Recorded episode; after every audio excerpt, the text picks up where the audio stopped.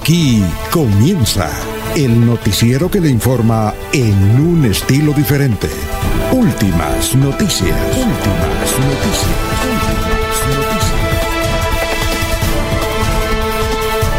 La información analizada por los expertos, sin sesgos, explicada con detalles, sin tanta carreta. Últimas noticias por Radio Melodía y melodíaradio.co. También por Facebook y YouTube Radio Melodía. Director Alfonso Pineda Chaparro.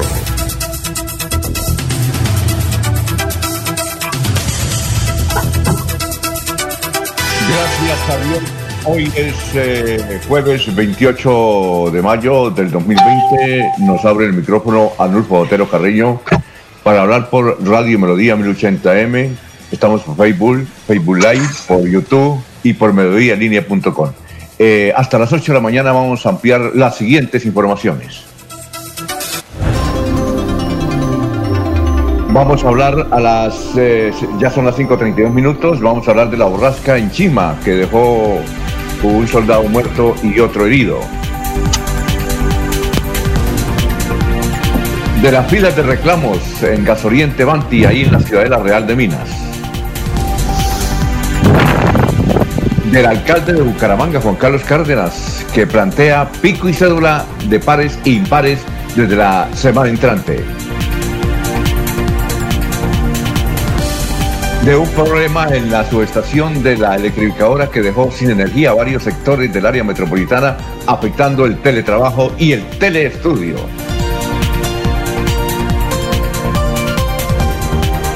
Tendremos desde luego los comentarios sobre las nuevas medidas del aislamiento desde la semana entrante en Colombia.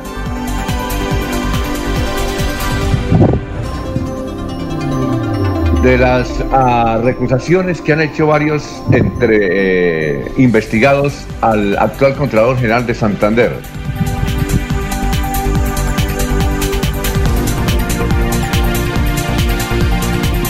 Este es un titular que trae hoy el portal de la silla vacía. Dice, el rompimiento de Rolf Fernández con el sucesor que ayudó a elegir.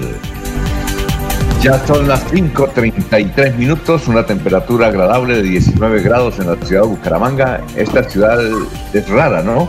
Un día hace calor a 40 grados casi, otro día eh, hace frío como hoy a 18 grados. Vamos a saludar a nuestros compañeros que ya lo estamos viendo ahí en pantalla, lucen elegantes a pesar de, a pesar de la hora tan de madrugada.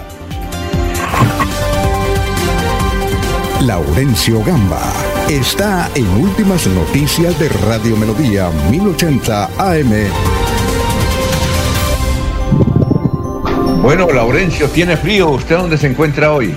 Buenos días. Alfonso, muy buen día. Hoy estoy desde Betulia, virtualmente en un cultivo de tomate.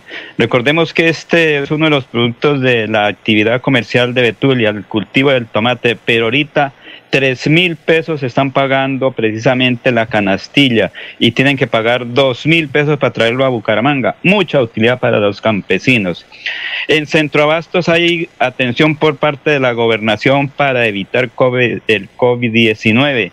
Allí han estado secretarios de despacho de la gobernación.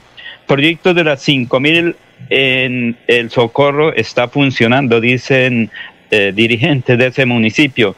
La gobernación e Inder Santander fueron postuladas para hacerse del fútbol profesional colombiano. Álvaro Sánchez nos estará hablando sobre el acueducto de las 5000.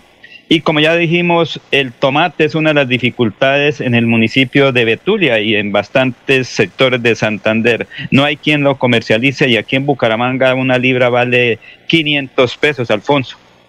Muy bien, perfecto. Eh, ya está aquí don Jairo Macías, que nos dice que nos está viendo y nos está escuchando.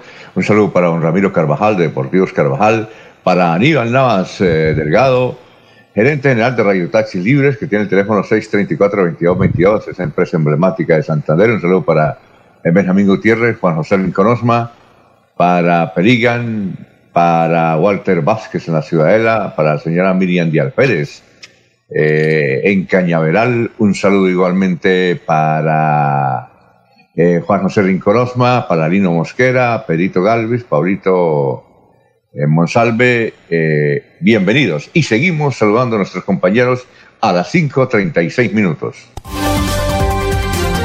Julio Enrique Avellaneda está en Últimas Noticias de Radio Melodía 1080 AM.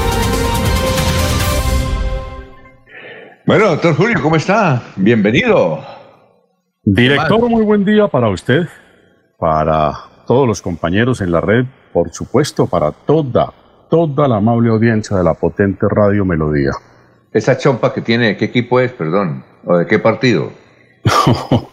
Alfonso, esta es una sudadera ahí para hacer ejercicio. Ah, bueno. ¿Tiene, ¿Sí hace ejercicio? Tiene el escudo, el más grande, ¿no? ¿Cuál es? No, no veo, es que no alcanzo ¿No a ver. alcanza a ver? No. No, No, es una eh, que corresponde a la que usaba Millonarios hace un par de años. Ah, millonarios, sí, exactamente. Eh, bien, ¿y qué más, doctor Julio? No, Alfonso, aquí viendo cómo transcurre el tiempo y, y- y viendo cómo el gobierno trata de manejar una, una crisis y de soportar tantas presiones o de ceder a tantas presiones, porque eso es lo que empieza a observarse en la opinión pública, que lo que dijo que no iba a hacer, comenzó a hacer fútbol hasta en septiembre y ya va a haber fútbol a partir de la semana entrante. Eh, y, y así vamos evolucionando con, con el tratamiento de, de- de esta crisis, ¿no? La reactivación de los sectores económicos va a generar una confusión y, y va a crear un caos y un desorden. Mucho me temo que la gente no... no eh, la pregunta que me hacía alguien ayer, Alfonso, Sí. si un día cualquiera se desata o se suelta un aguacero en época de invierno, ¿será que Metrolínea, la gente va a respetar el 30 o el 35% en Metrolínea? La gente va a guardar los dos metros, la gente... Es decir, no sé hasta qué punto estamos dictando una serie de medidas muy bonitas, pero muchas se van a quedar para enmarcar. Sí, bueno, de eso vamos a hablar en esta emisión. ¿Y cuál es el santo de hoy, doctor Julio? Hoy es el día de San Felipe Neri, Alfonso Santo de origen italiano florentino. Se hizo eh, sacerdote muy temprano, era un santo de, o un joven de mucho carisma, de mucha alegría. Creó una congregación de jóvenes dedicados a, a la confraternidad y a la asistencia, a la educación. Y eso le permitió ganar un gran, un gran espacio dentro de las autoridades religiosas. Es con el tiempo ascendido hasta que finalmente llega a, a obispo, a arzobispo y despliega en todos los sitios donde está una gran actividad. Se le atribuye a ser el fundador de una de las iglesias más importantes de Roma, la nueva iglesia. Ah, y, bueno. y todas estas obras le hicieron ganar eh, méritos suficientes para ir al Santo Horario. Bien, ¿y la frase de hoy? Desde ya sabemos que quien no logre adaptarse a la era que trajo consigo esta pandemia corre el peligro de desaparecer mientras espera con añoranza el retorno de la normalidad. ¿De El quién es la planeta- frase? eh, permítame, el, ah, planeta, el planeta Tierra nos ha hablado. La naturaleza y la libertad han adquirido otro estatus. Esa frase, Alfonso, es de una joven antropóloga, Talía Osorio, que me parece que resume en buena parte eh, el proceso histórico en el que nos encontramos. Ya son las 5.39, seguimos saludando a nuestros compañeros. César Tavera está en Últimas Noticias de Radio Melodía 1080 AM. Hola, gran César, ¿cómo está? Tenga usted muy buenos días. Gracias, director, por el saludo y a toda la mesa, a Jorge, a Julio Enrique, a Laurencio y a todos los radioescuchas que hasta ahora nos acompañan eh, en este amanecer fresco y lluvioso que es muy agradable de todos modos. Claro, claro. ¿Hoy qué día es? Hoy es el Día Internacional de la Acción por la Salud de la Mujer, sobre todo en el tema de los derechos sexuales y reproductivos. Es un día que, se- que se celebra en América y el Caribe y el mundo lo ha ido adoptando progresivamente. Se celebra más o menos en 70 países. Empezó con 30 eh, y ha aumentado a 70 países el, el Día de la, de la- del Cuidado de la, de la Salud de la Mujer de manera integral. Porque en América Latina y el Caribe, pues, pues, eh, digamos, sobre todo por el parto, ¿no? Por el- lo que llamaban eh, antiguamente, se decía cuando una mujer estaba embarazada, es que está enferma, era que estaba embarazada y se decía que estaba enferma porque había mucha probabilidad de morir, había probabilidades de morir, pues. También es el día de, de, quiero decirlo porque es un, es un tema durísimo de la salud y de la familia, es el Día Internacional del Síndrome de Treacher Collins. Ese síndrome es el síndrome que los seres humanos nacen con el cerebro y, tienen problemas de, desarrollo normal facial y cerebral, del cráneo, perdón, y entonces se altera más o menos cinco sentidos. Es un síndrome en que en el mundo en este momento, de cada 100.000 nacimientos, dos tienen esa probabilidad de nacer así, y en el mundo hay más o menos 145 mil personas con ese síndrome, ¿no? Es un síndrome durísimo que altera la vida familiar y, y las posibilidades de recuperación son mínimas y es toda la vida en el quirófano tratando de recuperarse. Es durísimo y no tiene todavía, pues con la genética seguramente podrían intervenir el tema, pero es un día, es un día duro. Esa es como la parte dura, el tema de la salud. Pero hay un tema interesante que es el Día Internacional del Juego. Hoy es el Día Internacional del Juego. Ah, bueno. y aquí... y que está escrito, es el artículo 31 de la Convención de los Derechos del Niño. Empezó en 1999 y plantea el derecho del juego a los niños a, a, distraerse, a ser bien tratados, a la cultura y a la formación artística y al descanso, ¿no? A propósito del niño trabajador y del tráfico de niños. Entonces, ese es un día que toma, hace tomar conciencia de ese tema, ¿no? Que, pues, que es, eh, es muy importante. Y saltándonos al tema de la, de del siglo 2021, un día como hoy se fundó la Volkswagen en Alemania. Un día como hoy, lo digo, lo, traigo a colación porque acaba, de, acaba de pagar indemnizaciones y tiene que comprar todos los carros a los cuales les hizo fraude tecnológico y no lo reconoció. Y en Colombia, eh, esto, eh, en 1985 el gobierno de Belisario de Tancur, un día como hoy, firmó los acuerdos eh, con la Uribe, en 1985 con la FARC, y se fundó la UP, y a la vez de que se funda la UP, ustedes saben que arrancó el magnicidio del único partido político del mundo que ha sido desaparecido por el conflicto armado. Sí, Esos son los temas pues que me parecería ah, interesante poner César, Nubia, Nubia nos dice que nos escucha en la finca de la primavera. No sabemos de qué territorio, pero nos tiene dos preguntas, una buena y una mala. Usted dirá. Eh, eh, la mala, que quién nos afecta aquí a nosotros, quién tiene mayor de, más de 70 años. Pues, eh, el aislamiento es 31 de agosto. Eh, la respuesta es que creo que ninguno, ¿no? Pues ahí la, respuesta, la respuesta seria es que ninguno. Y la respuesta grande es que algunos han vivido, algunos, algunos, algunas personas, aunque tengan por ahí 30, parece que tuvieran 70 por como han vivido, como el chiste de Condorito, ¿no? Ustedes lo saben. Y la otra, y entonces no tenemos, eh, nos salvamos. Y la otra pregunta es que hoy nos dice ella, eh, porque tiene su hija viviendo en, eh, en Bonn, Alemania, hoy es el Día Internacional de la Hamburguesa. Muchas gracias, doña Nuria. Ah, cierto, sí. Buen detalle, es el Día Internacional de la Hamburguesa. Pero sí, gracias a la, a la, a la oyente de Radio Primavera, de la finca La Primavera. que está muy bien que es el día de la hamburguesa, porque es que eh, tiene que ver el día de la hamburguesa, porque la hamburguesa tiene una historia en particular. ¿Usted sabe el origen, digamos, arcaico o artesanal de la hamburguesa? ¿De dónde viene? No, pero... la hamburguesa viene, eh, esa, no fue inventada la hamburguesa, pero viene de ahí la idea, la idea viene de ahí. Viene de que eh, un pedazo de carne era colocado debajo de las sillas de, de montar de los, de los tártaros, pero la salsa tártara, ¿no?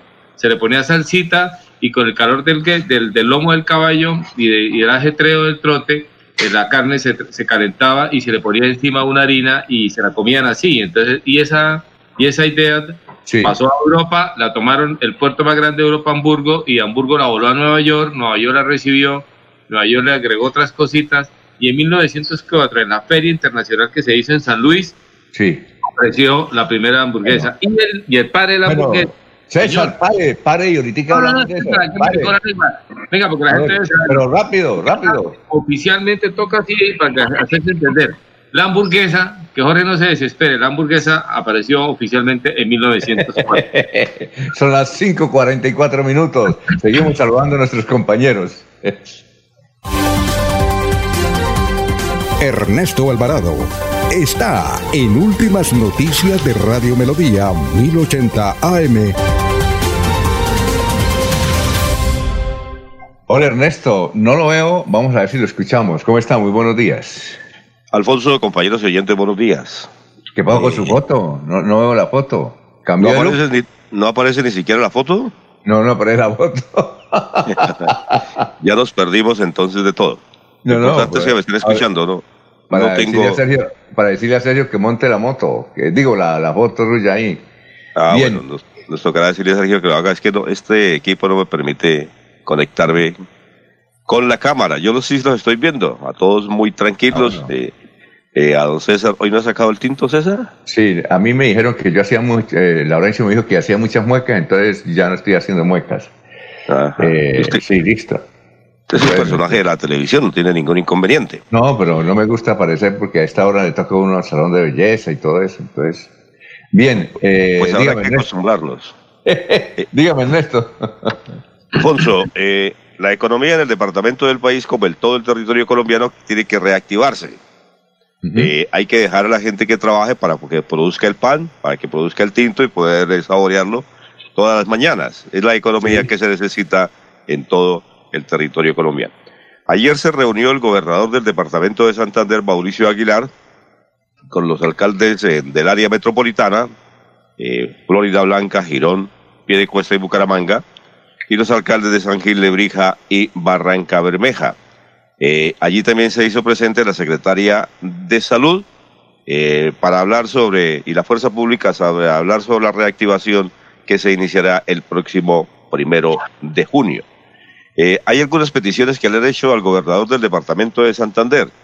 Una de ellas, que por lo menos en algunos municipios del área metropolitana se empiece a implementar eh, los días pares e impares. O sea, si usted tiene cédula par, saldría ese, ese día y el, y el otro día el impar para seguir reactivando la economía. El alcalde de Florida Blanca, Miguel Moreno, ha propuesto que se dé la posibilidad de reactivar la economía de la gente que trabaja independiente. Eh, manifiesta el alcalde que muchas personas trabajan totalmente independientes, que tienen su fabricación de calzado, que lo hacen normalmente eh, por tareas, también en la confección y otros sectores, y ellos pues no han tenido la posibilidad y creen que esa es una economía que se debe reactivar. Eh, lo único cierto del caso es que todo parece indicar, como manifestaba Julio arrancando el noticiero, que tendremos un desorden a partir del próximo lunes. Eso sí, eh, lo que se está manifestando por parte de las autoridades es que es necesario que nos cuidemos. Cada quien que se cuide. Ese va a ser el lema a partir del primero de junio. ¿Y tiene voz de su amigo el doctor Duque? Claro, tenemos voz de Iván Duque para cuando Ah, bueno. usted lo estime conveniente, porque el presidente de los colombianos ha estado también eh, muy inquieto y muy activo entregando eh, esta actividad. Dice que se va a ayudar con la prima en el 50%, eh, cuál será el tema que los niños tengan que hacer, eh, cuál va a ser las pensiones, el protocolo del deporte. Habló mucho el presidente la noche inmediatamente anterior y seguirá hablando seguramente durante estos días para reactivar la economía en el territorio colombiano. Eso sí, eh, ha ratificado que el fútbol por ahora y los espectáculos, nada.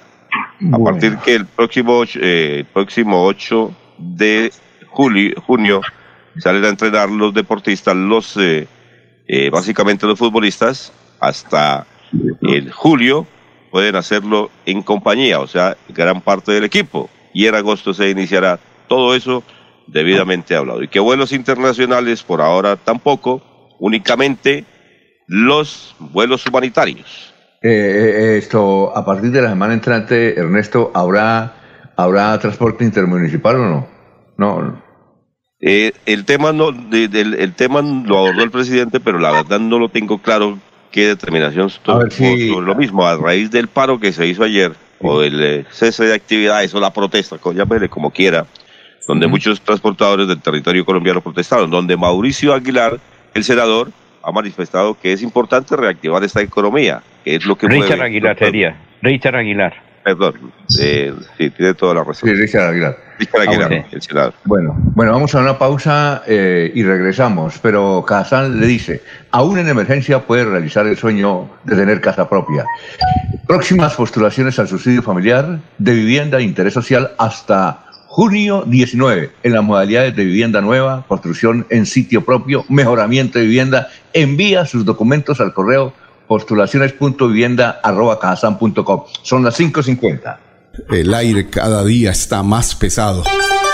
Por eso yo le apuesto a la movilidad limpia. Gracias a Copfuturo puedo escoger con qué moverme aportándole al planeta bicicletas, patinetas o motos eléctricas para llegar a la U consciente de mi futuro. Por un planeta sostenible, yo me muevo limpio por la ciudad. Copfuturo, piensa en mí, piensa en todo.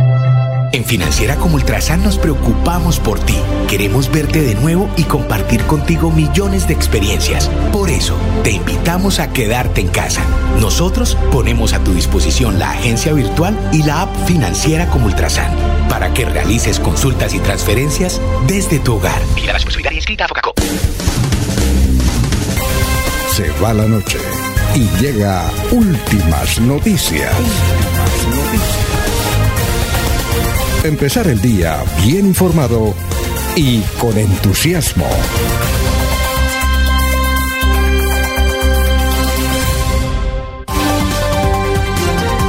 Jorge Caicedo está en Últimas Noticias de Radio Melodía 1080 AM.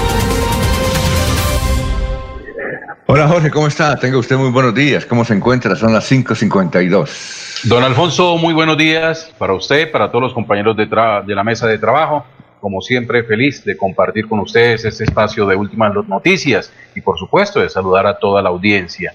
Como se lo he dicho, hoy es 28 de mayo, es el centésimo cuadragésimo noveno día del año, el 149, y ya quedan 217 días de este año bisiesto 2020. Una cifra que es noticia de esta hora en Santander, don Alfonso, tiene que ver con las 5.000 pruebas rápidas de COVID-19 que fue adquirida por los gremios económicos de Santander y por la gobernación, por el gobierno departamental. Estas pruebas eh, rápidas no pasaron eh, los estándares de de confiabilidad eh, que, demanda el INVIMA y por lo tanto serán devueltas. Es una mala noticia eh, la que se recibe por, por esta parte. Con estas ¿se perdió la práctica?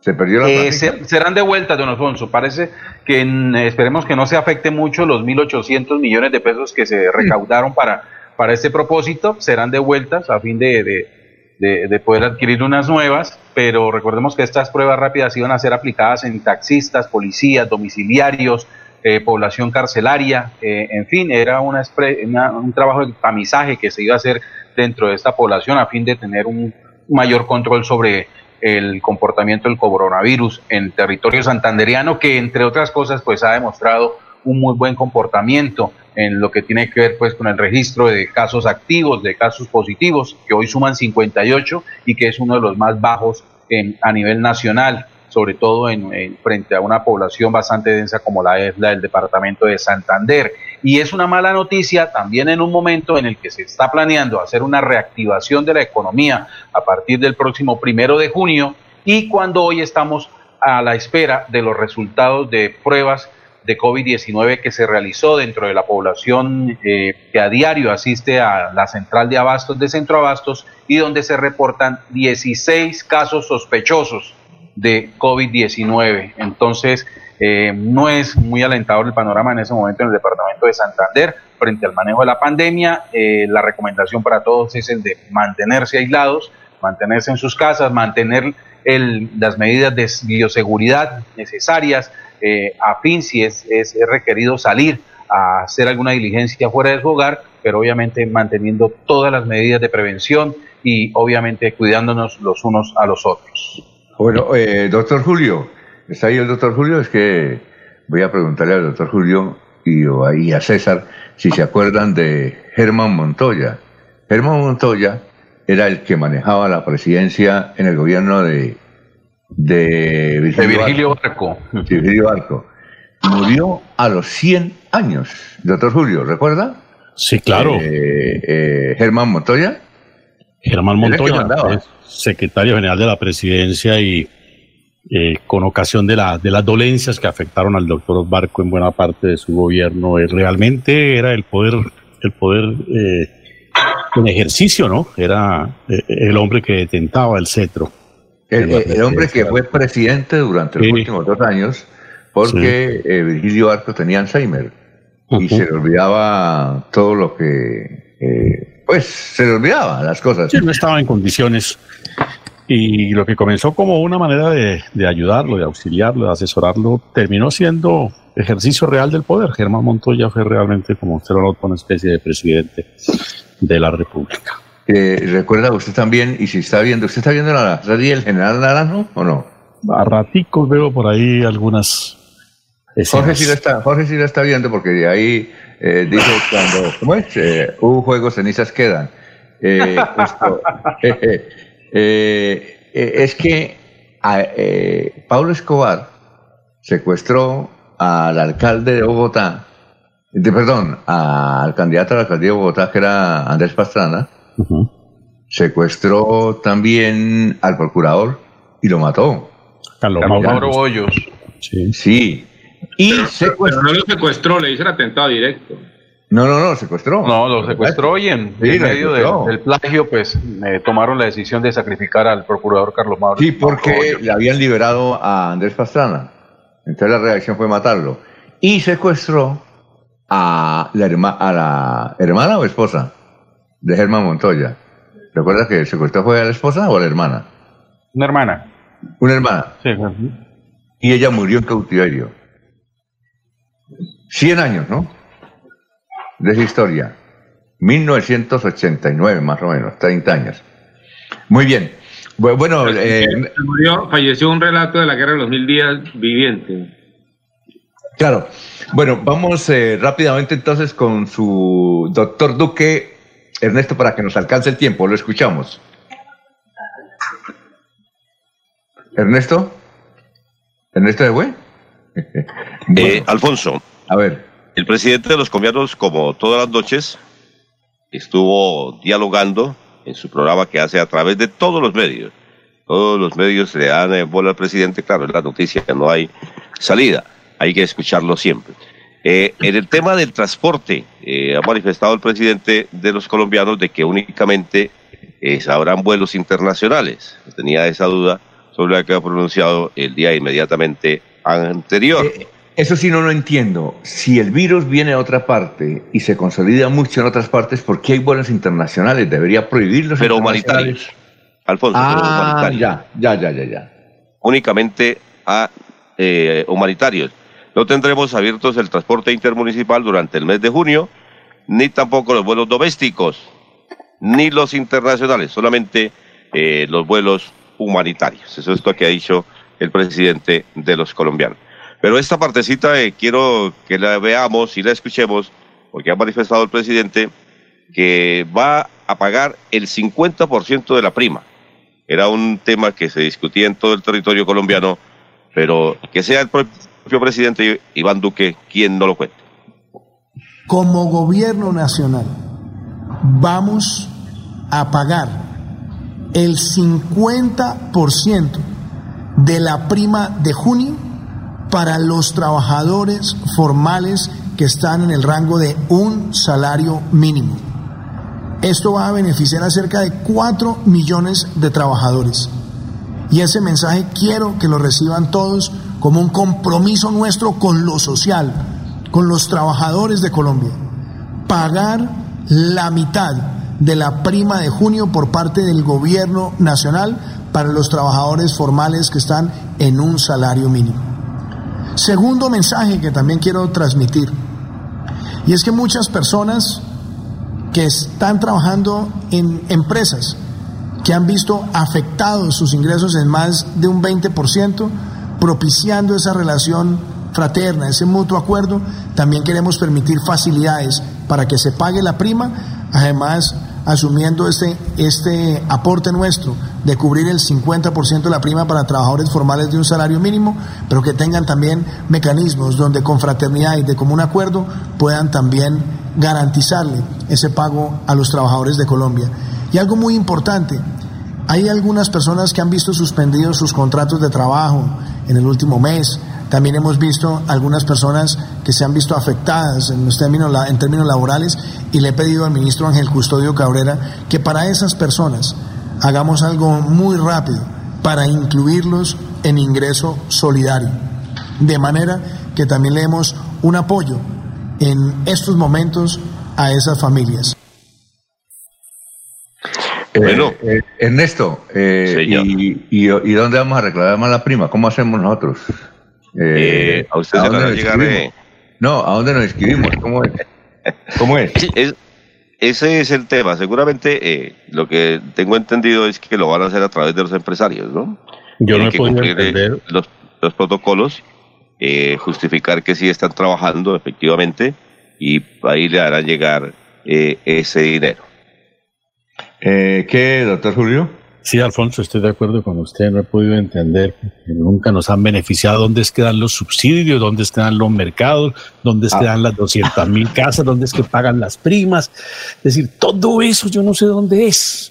Yo, lo, que, sí saben es hacerme llegar todos los recibos, todas las notificaciones de la DIAN. eso sí. Doctor Julio, yo lo remito a que escuche otra vez las declaraciones de Carlos Silva, el agricultor.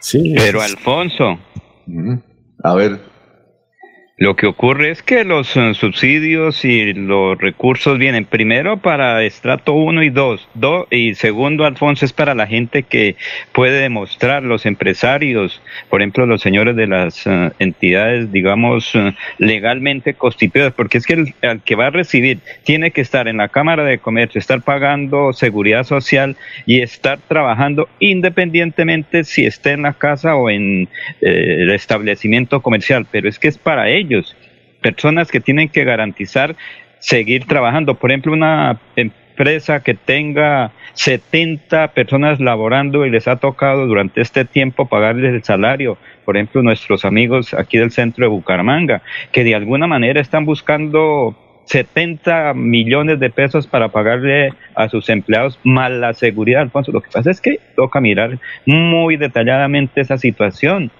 que ellos nos están escuchando hoy, precisamente allá en la parte otro de Bucaramanga. Bueno, vamos a una pausita. Son las seis y dos minutos en Radio Melodía. Aquí Bucaramanga, la bella capital de Santander.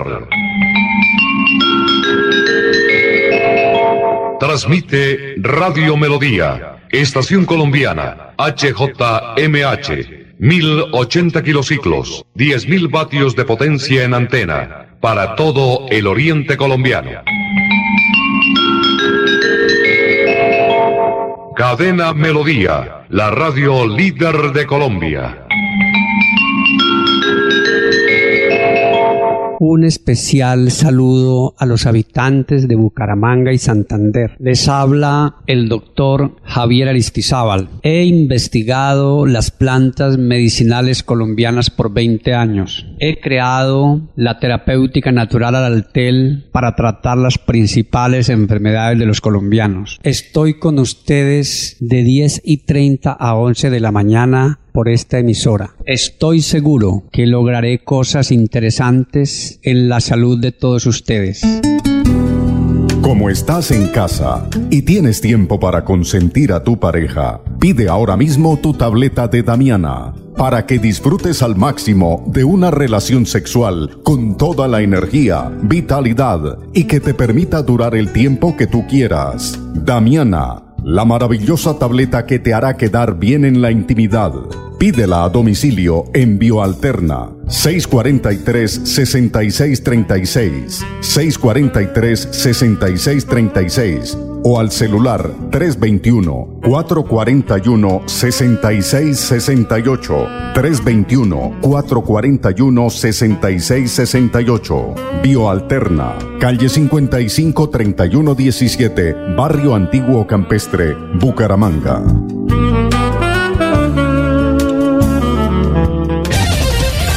Radio Melodía, últimas noticias. Las noticias de la hora. Las noticias de la hora. Mucho gusto, Silvia Cárdenas les presenta las UCI Noticias y Paz del Momento. El Gobierno Nacional no modificará el decreto de aislamiento para las sesiones presenciales del Congreso de la República. El desempleo en Colombia en el 2020 podría llegar al 17%, afirma el Banco de la República. Un equipo de ocho topógrafos chinos medirá nuevamente el Everest, la montaña más alta del mundo. Y ahora los detalles. La mesa directiva del Congreso de la República había solicitado una modificación en el decreto de aislamiento que le permitiera a los legisladores reunirse de manera presencial en la sede del Capitolio, pero el gobierno nacional no accedió a esa petición.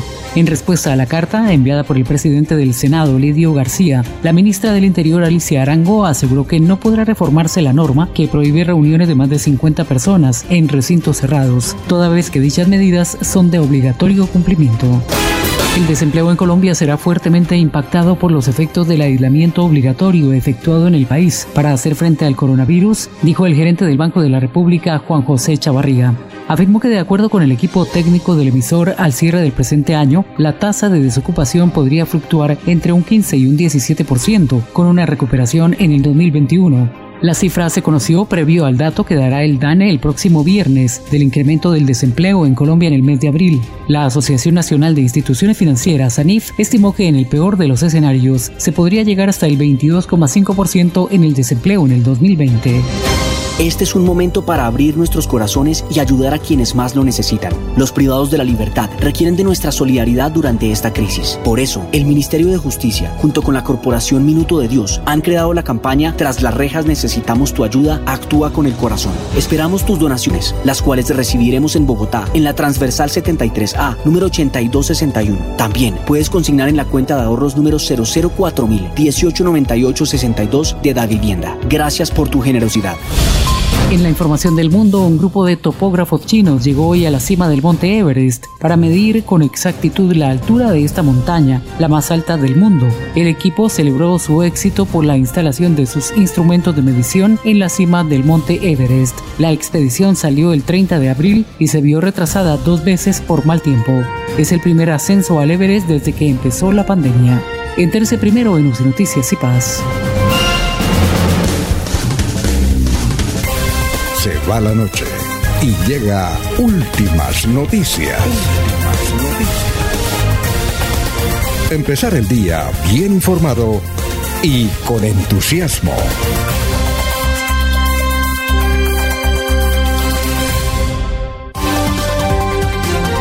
Alfonso Pineda Chaparro está en Últimas Noticias de Radio Melodía 1080 AM.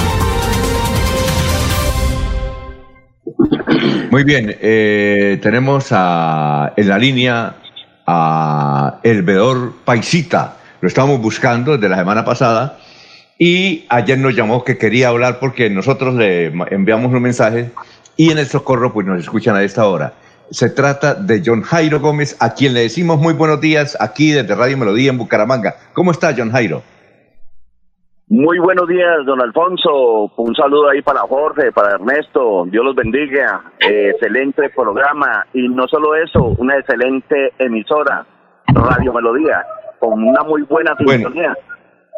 muy bien, eh, John Jairo. Eh, usted nos hizo una crítica porque nosotros aquí, y yo le indiqué que había gente en el socorro que señalaba su perfil pero antes a los tenemos que decirle a la audiencia que John Jairo es el que ha hecho las denuncias en los últimos años contra la corrupción en el municipio del Socorro. Y ahora la alcaldesa del Socorro, Claudia Porras, está a punto de irse a la cárcel por unos contratos que han sido denunciados y en los que ha hecho hincapié John Jairo Gómez. Pero John Jairo, antes de, iniciar eh, las preguntas, aquí de parte de nuestros compañeros, eh, queremos que nos diga su perfil, porque se dice que usted llegó allá eh, dando mucha orientación espiritual, ¿sí? Como un psíquico, eh, y que luego se convirtió en un veedor. Cuéntenos esa, pequeña historia. trate, John Jairo, de hacer síntesis, porque sabemos que su capacidad oratoria, pero para poderle hacer más preguntas. Así es que eh, realmente usted de dónde vino y si fue psíquico antes eh, en el municipio de Socorro. Eh, gracias, don Alfonso. Mire, mi, nombre es John Jairo Gómez García, soy de la ciudad de Manizales, tengo 48 años, soy botánico, soy botánico, llevo en el Socorro Santander 23 años, donde llegué por atender a mi suegra, a mi ex suegra en ese entonces, pues ya soy separado de ella, donde la cual tengo cuatro hijos, soy padre de ocho, eh, tres socorranos, mm, tengo tres hijos socorranos, y la curé. Y entonces, al ver que estaba desahuciada por los médicos, pues, pues la curé y entonces pues me quedé en el socorro porque hubo mucha gente que quiso que yo los atendiera y que les diera recomendaciones sobre las enfermedades. El botánico es aquel que trabaja con plantas medicinales y cura toda clase de enfermedades. Ustedes saben y lo saben muy bien que primero fueron las plantas que cualquier medicina. Muy bien. Ahora, John Jairo, eh, usted ha hecho denuncias desde hace más de 20 años ahí en el Socorro. ¿Y usted sí cree que la ciudadanía lo respalda? Porque entendemos que varias veces ha sido candidato al Consejo y no ha logrado salir concejal. Eh, a ver, don Alfonso, lo que pasa es que es triste reconocer las cosas, ¿no? Y de verdad, muchas veces cuando he salido a denunciar las cosas, siento el apoyo de toda la ciudadanía, inclusive son ellos los que me empujan a que yo me lance al consejo. Yo he sido candidato al consejo dos veces, dos veces, o sea, dos veces, y en las dos veces, pues la primera fue porque eh, cuando Horacio Serpa fue cuando me bautizó comunero porque denuncié a Humberto Chinchilla Mora por el robo que venía pasando en el Socorro Santander, el cual iba a entregar cuatro mil millones de pesos para el Instituto Técnico Industrial, y yo al ver que ninguno de los padres de familia se paraba para impedir semejante locura, pues me tocó a mí pararme y decirle, señor gobernador, en nombre del pueblo del Socorro, gracias, Dios lo bendiga, en el nombre del Instituto Técnico Industrial, gracias, yo le pague por acordarse nuestro colegio, pero en nombre de mío propio le pido el favor, no le entregue esta plata a esta rata, a este corrupto, a este pícaro, a este ladrón, porque está robando el pueblo, y usted va a entregarle cuatro mil millones de pesos para que venga a hacer lo que le dé la gana. Entonces, no es justo. Yo lo que quiero es que la gobernación de Santander sea la ejecutora a la obra del Instituto Técnico Industrial. Y de ahí me di a conocer, y ya él, Horacio Serpa, ya, me, ya me dijo que yo no era paisa, que yo era comunero, y ahí fue donde me bautizó como paisa comunero. Y ahí vienen pasando muchas cosas. Aquí el alcalde Humberto Corso también vendió el alumbrado público a un hermano de él, el cual está también denunciado y todo lo demás, junto con los concejales que le dieron carta abierta para que ellos hicieran y deshacieran con el pueblo del Socorro lo que les diera la gana.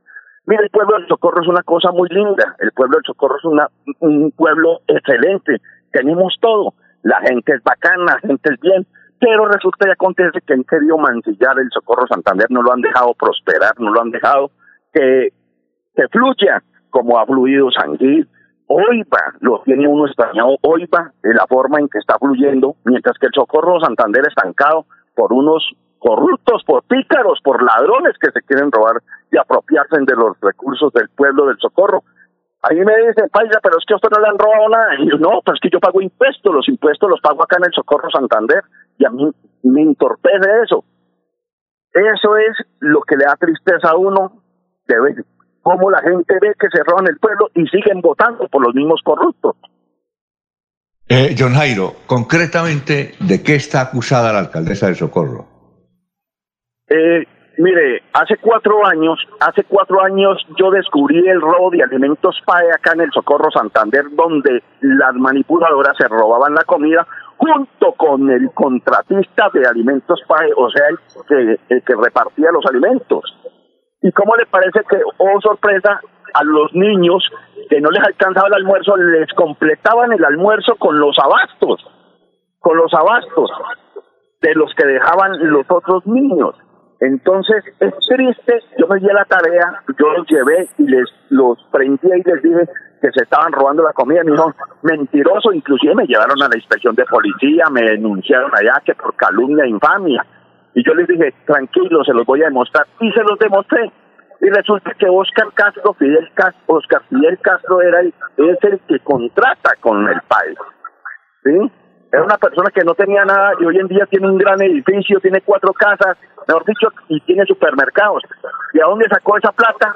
Del padre de los niños. No es envidia, no es envidia por un Dios sagrado que no es envidia. Tampoco es persecución política, para nada de eso. Si al alcalde le va bien, pues al pueblo le va bien.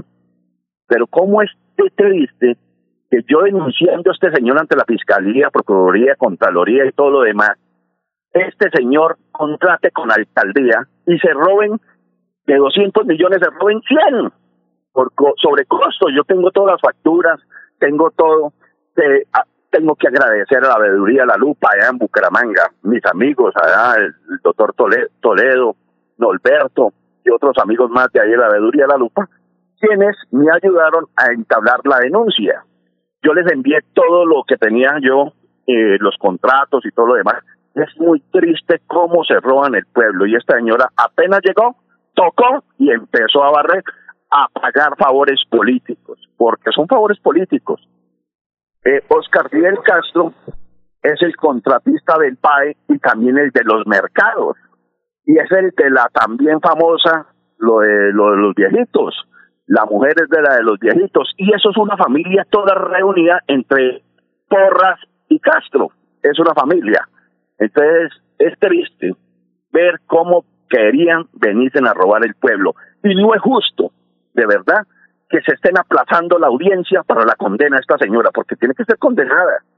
Ella tiene que ser condenada porque si yo, un hombre de quinto de primaria, como me trae analfabeta y toda esa vaina, por denunciar, que yo tenía que tener estudio para poder denunciar, eso no es así. Si yo, un, un hombre de quinto de primaria, estoy viendo que se están robando el pueblo, ¿cómo no van a saber los entes de control, como son los tres gatos que se hacen llamar, que van tras las ratas de la alcantarilla, los tres gatos, el de la Procuraduría, Contraloría en general de la Nación, la Fiscalía, no se van a dar cuenta de que se están robando el, eh, los impuestos de un pueblo, de un municipio. Y es triste lo que viene sucediendo no solamente acá en el Socorro, sino también en todo Colombia. Tiene que haber un precedente. ¿Y cómo se, y cómo se hace ese precedente? Pues muy fácil, condenando a estas personas a, la cárcel. No casa por cárcel, porque entonces se van a venir, seguir burlando casa por cárcel es una tristeza. Tienen que ir a los barrotes para que tengan un precedente, que no se quieren, no tengan que volver a, robar el, pueblo. Tengo a Humberto Chinchilla Mora hace dos meses y medio tras las rejas en la cárcel de Berlín Socorro por el robo del patinódromo. Se robaron 2.060 millones de pesos donde se invirtieron 3.060 millones de pesos donde el veedor Álvaro Sánchez dijo que había quedado excelente excelente. Lo mismo pasó con el teatro Manuela Beltrán, un teatro que cuando no era, no había sido intervenido, ¿cómo le parece que servía? Hoy en día que le invirtieron una plata, dos mil millones de pesos, no sirve para nada. Y entonces eso llevamos hace siete años. Es una tristeza, a uno la rabia, de verdad, vea, el Socorro Santander es bonito, bacano, la gente es bacana, pero hay gente que se deja comprar simplemente por un concierto o por una o por unos mercados. Da tristeza, don Alfonso. John Jairo, John Jairo, eh, tenemos más preguntas aquí eh, de nuestros compañeros y entre más corta su respuesta, más podemos hacerles preguntas. A ver, don Ernesto, lo escucha John Jairo, eh, conocido como el vedor paisita en el municipio del Socorro. Y, y sí, John, John Jairo Gómez García, el paisa comunero, que precisamente, ya habló de Oscar Javier Castro, que dice que lo va a denunciar, eh, pero tuve la oportunidad de ver algún video en sus redes sociales. ¿Por qué ese lenguaje tan agresivo? John, eh, me parece que eh. está bien lo que usted está replicando en el socorro y en cualquier parte, pero ¿por qué ese lenguaje tan agresivo contra los mandatarios? ¿Cuál es la explicación? Bueno, resulta, don Ernesto, muy fácil, don Ernesto. Mire, yo amo las mujeres, adoro las mujeres, respeto a las mujeres, valoro a las mujeres. De una mujer nací. Pero si yo veo una mujer que bota a un niño a la calle, si yo veo que una mujer aborta a un niño, si yo veo que una mujer bota a un niño a la basura, ¿cómo se le puede esperar a decirle a esa mujer que es una mujer buena, es una mujer digna? Y si yo veo que una mujer aquí, que es alcaldesa, y se aprovecha de esta pandemia y se aprovecha de lo que está sucediendo para robarse los impuestos del pueblo para, para ella pagar favores políticos y todo lo demás y sobrecosto en los mercados, ¿qué se puede esperar de, qué se puede esperar que yo le diga? Rata y alcantarilla, como lo dijo mi presidente Iván Duque. Así de fácil. ¿Qué más, ¿Qué más se le puede decir a una persona así? De verdad, ¿qué más se le puede decir? ¿Qué más se le puede decir a Humberto Corso que robó el pueblo del Socorro, a Humberto Chinchilla Moda, y tengo que mirar lo que pasó con Alfonso Lineros, porque yo Alfonso Lineros también lo tengo que investigar, a pesar de que yo voté por él y, le ayudé a hacer campaña en ese sentido. Yo le dije a él muy claro, y les he dicho, y yo les he dicho, ustedes se llegan a robar el pueblo y los denuncio. Mire, yo estoy amenazado. Yo ahí aquí saqué del Hotel Tamacara, saqué un guerrillero llamado Jairo Cala Quintero, que es el más conocido como Mecha, es un asesino de la FARC, donde vino a hacer política aquí a Timochenko, y yo cómo voy a permitir de que un pueblo que se libertó, que se liberó, y todo lo demás venga una persona de esas calañas, porque yo no voy con la guerrilla, yo no voy con la FARC, ni con ningún partido comunista, ni nada de vaina, yo cómo voy a permitir, por Dios bendito, que venga alguien a hacer proselitismo político del, FAR. Yo lo saqué y me, a los tres días lo vamos a descuartizar, lo vamos a matar. Lo mismo pasó con el PAE. Me ofrecieron 80 millones de pesos para que me quedara callado. Bien pueda, yo ya voy a apoyar recibir los 80 millones y que me callado y decirle a mis hijos, no coman allá en el restaurante, están dando abastos. Aquí tengo 80 millones de pesos para darle comer, pero es que yo no peleo por, solamente por mis hijos, yo peleo por los niños del Socorro, yo peleo por los habitantes del Socorro. Yo no, vea, les cuento y les voy a decir algo. Así de fácil. Ni crean que yo estoy haciendo esto para lanzar mi alcaldía. Ni crean que yo me vuelvo a lanzar al Consejo acá en el Socorro Santander. Ni siquiera me voy a lanzar a presidente de Junta de Acción Comunal. Yo no me vuelvo a lanzar acá en el Socorro Santander a nada de eso. Lo intenté hacer para poder descubrir las ratas que se están robando el pueblo del Socorro. Yo, yo, yo, Alfonso. Las 6 y 22. Vamos con Jorge Caicedo. A ver, Jorge.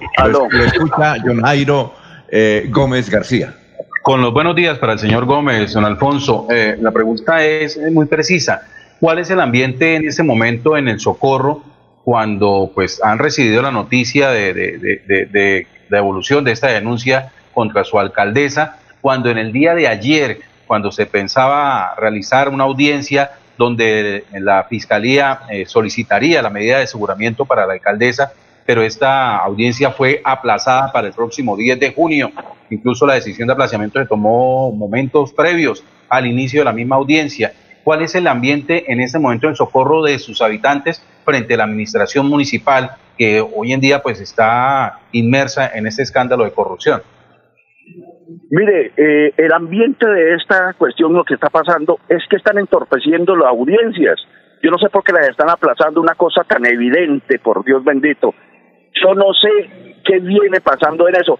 Pero ¿cómo le parece que a mi, a mi WhatsApp, a mi Messenger, a las llamadas de mi celular me llaman y me dicen, Paisa, ¿qué pasó? Paisa, ¿qué tal cosa? No sé.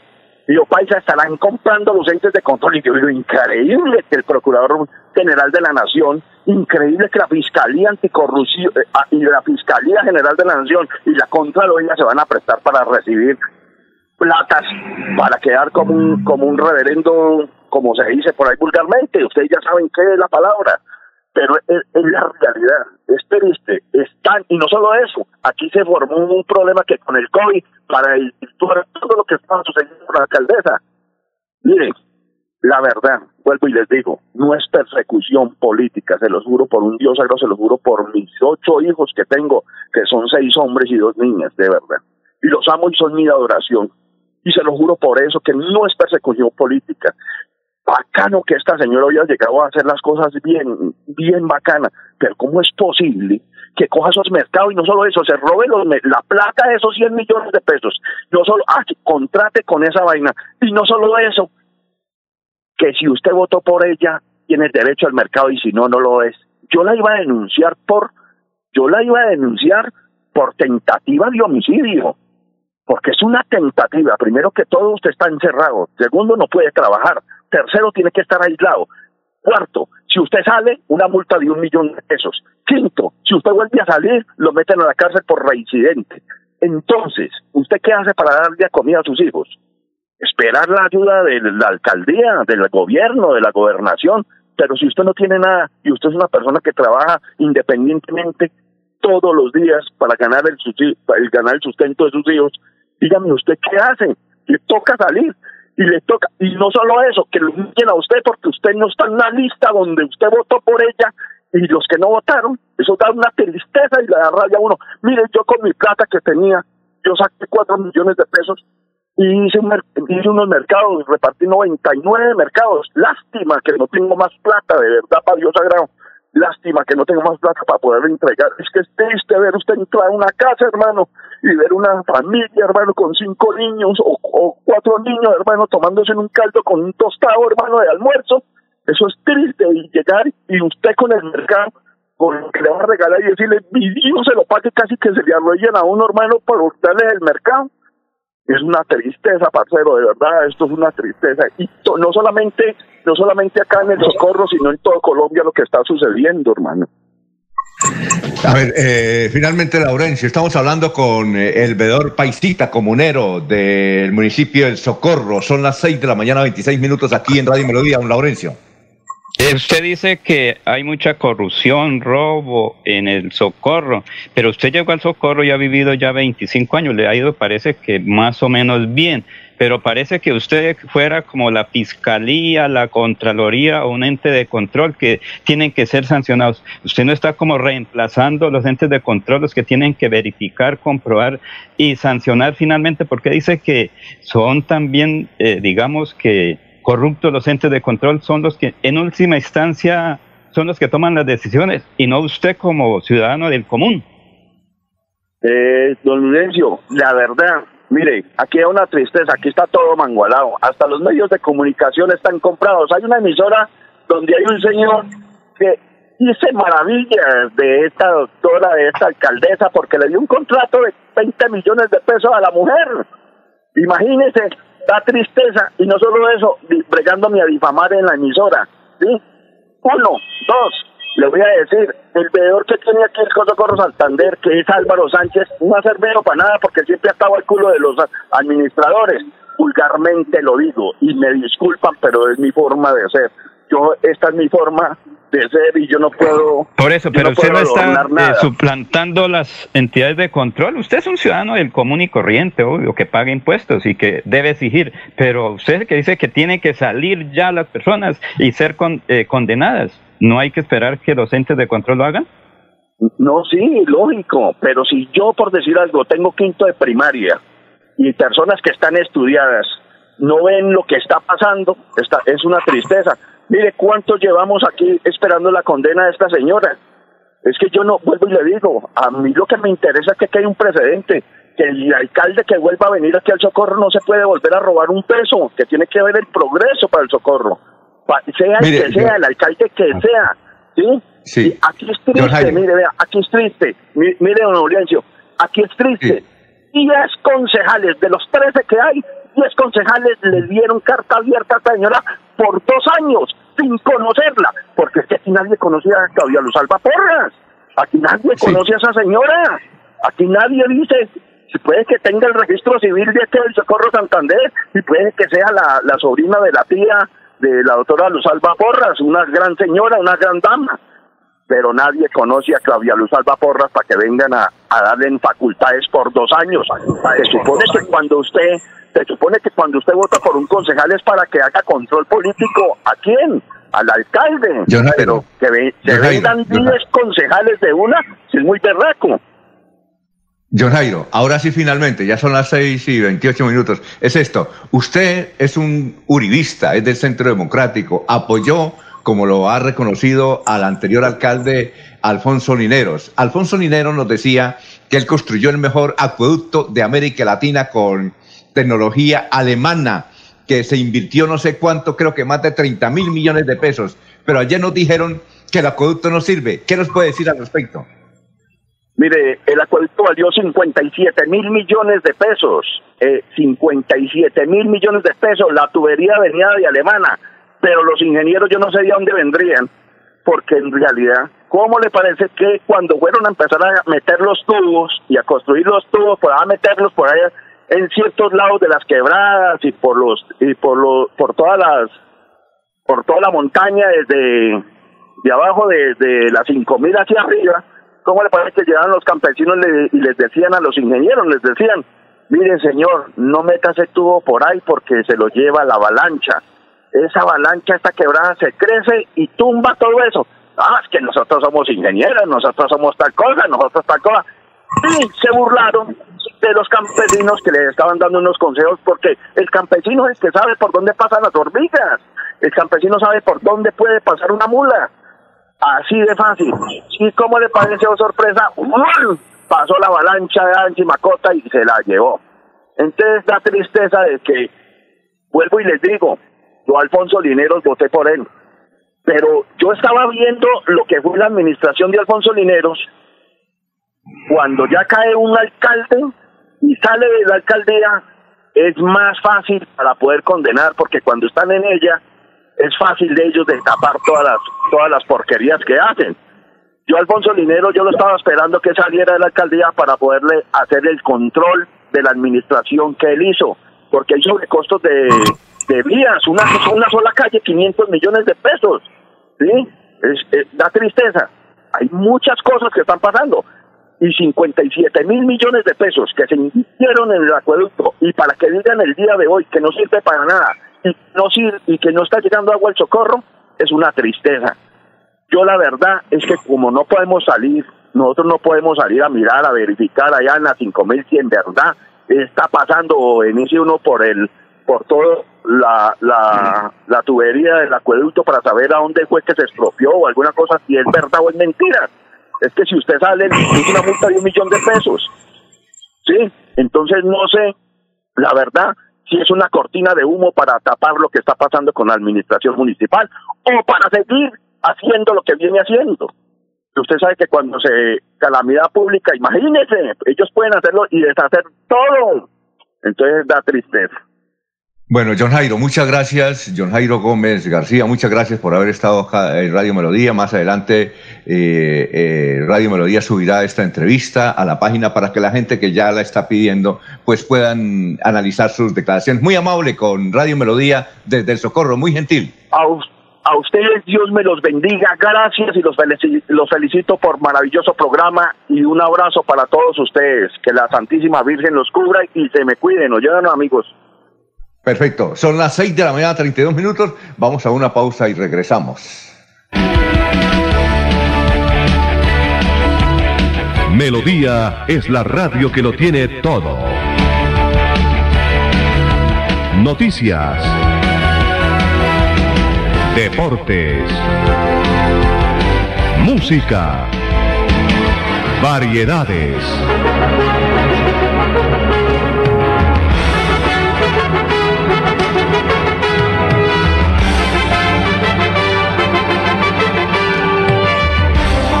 Melodía La Grande. Todo lo que buscas está en COP Futuro. Visita nuestra tienda multiactiva y llévate lavadora, nevera, estufa, celular, computador, todo, todo, todo para tu hogar y lo mejor, a crédito, con los mejores precios y marcas. Aprovecha nuestras ofertas y renueva tu hogar. Nuestra pasión nos impulsa a velar por los sueños y un mejor vivir.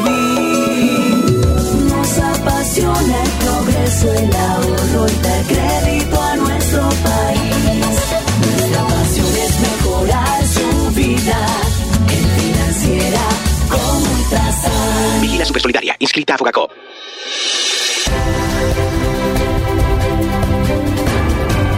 Información y análisis.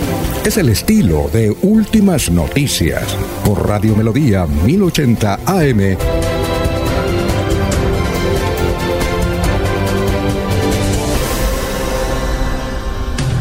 Muchísimos mensajes sobre esta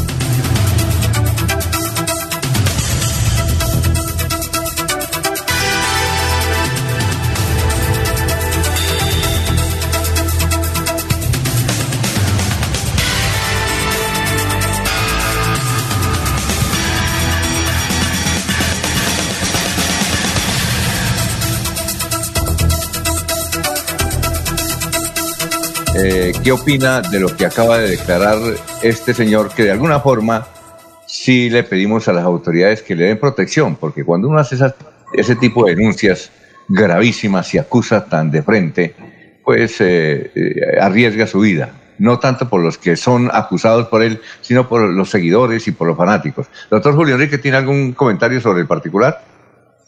¿El doctor Julio está? Bueno, entonces, César, ¿cuál es su comentario sobre el particular? Bueno, eh, lo primero que puedo, que puedo decir es que a uno le queda la sensación la, per- la sensación, percepción de que está tratando con, con elementos de verdad, elementos fácticos, o sea, elementos ciertos, ¿no? Otra cosa. Lo segundo es que mm, eh, una analogía para él sería, una metáfora sería que está en la mina de oro y se interesa por las piedras. ¿En qué Entonces no sentido? sabe- ¿En qué Sí, sentido? o sea, que está, el, digamos, está en una labor de veedurías, de veeduría, de, de investigación, de cuidado del erario, de, digamos, de, de control, de control político, así no sea concejal, pero es un ciudadano y, y- y hoy en día la participación es por iniciativa ciudadana.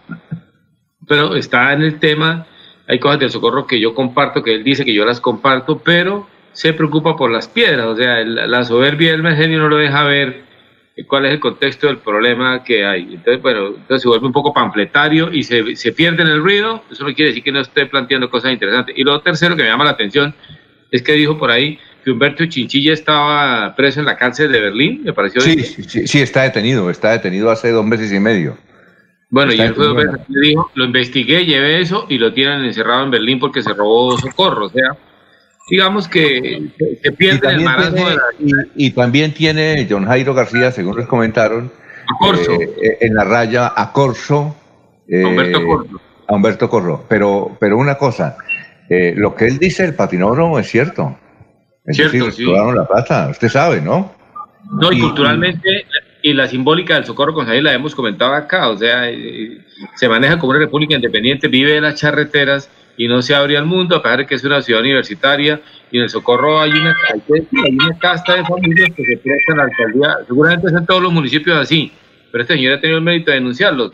Y el tema de la alcaldesa del socorro, pues uno piensa que ya estaba a punto de hacer la audiencia y la aplazaron, pues deja mucho que desear, o sea, la las cosas no son claras de verdad, pero el, el- el amigo John Jairo, digamos, comete el infortunio de volver eso un panfleto, ¿no? Y entonces se pierde el ruido. Eso no quiere decir que no diga cosas que son certeras y que debe el Estado ponerse a quitar los formalismos y mirar Sí. el contenido que hay ahí.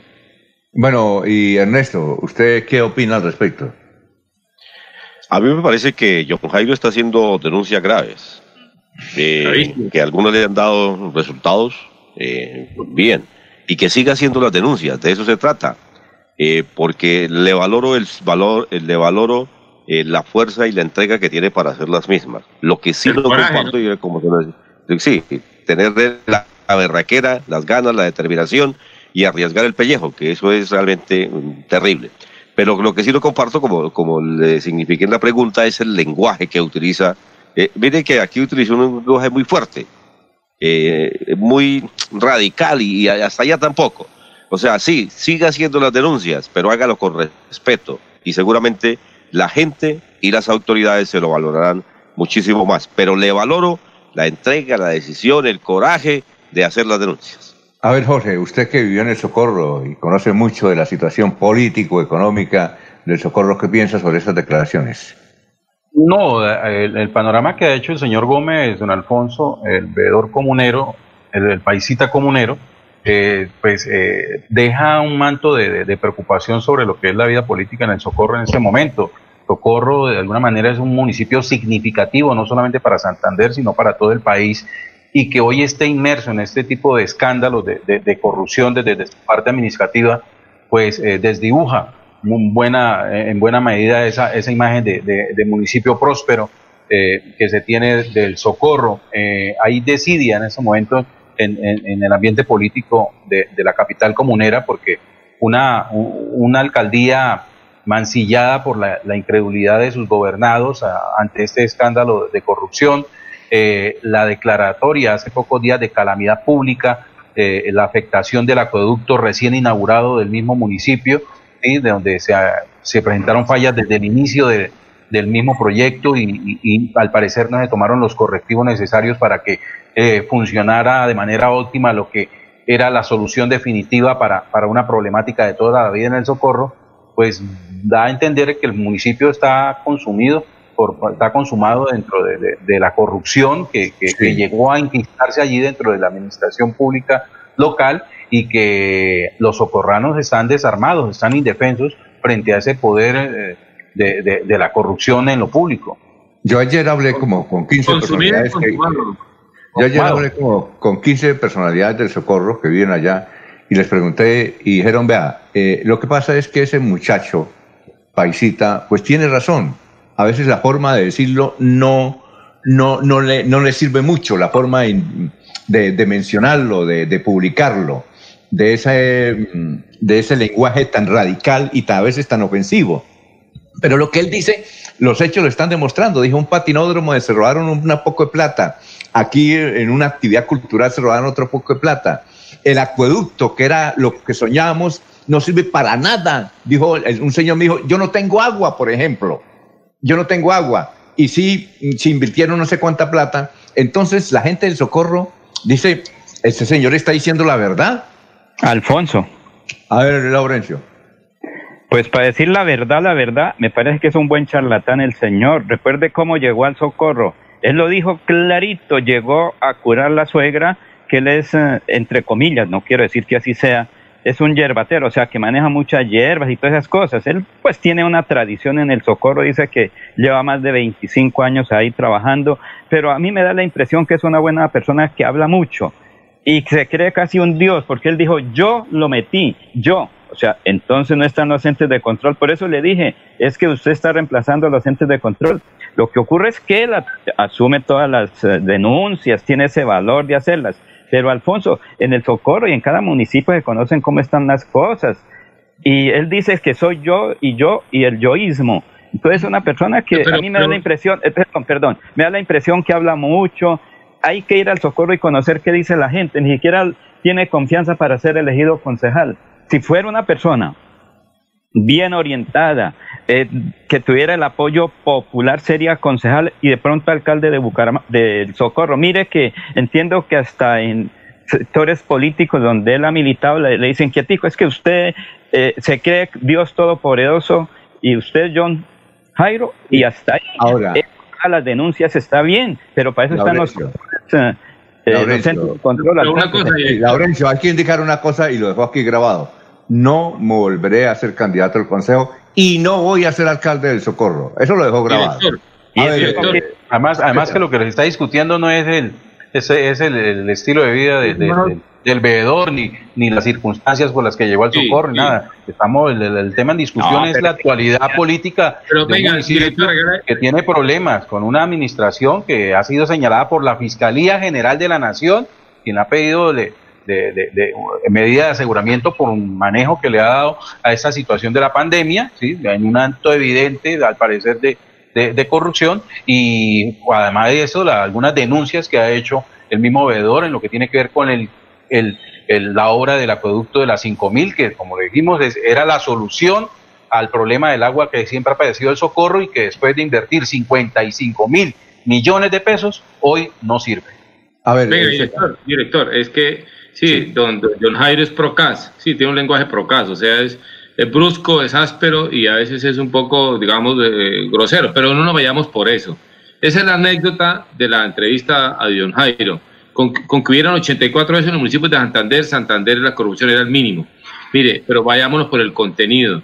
Para, o sea, si, si hay exalcaldes en la cárcel, si efectivamente la fiscalía está cerca de, digamos, de sacar a la alcaldesa, etcétera, en el, pues nosotros lo sabemos, porque en el socorro están pasando cosas que solamente este señor se atrevió a denunciarlas, y no solamente a denunciarlas en medios, sino a, denunciarlas en los entes de control.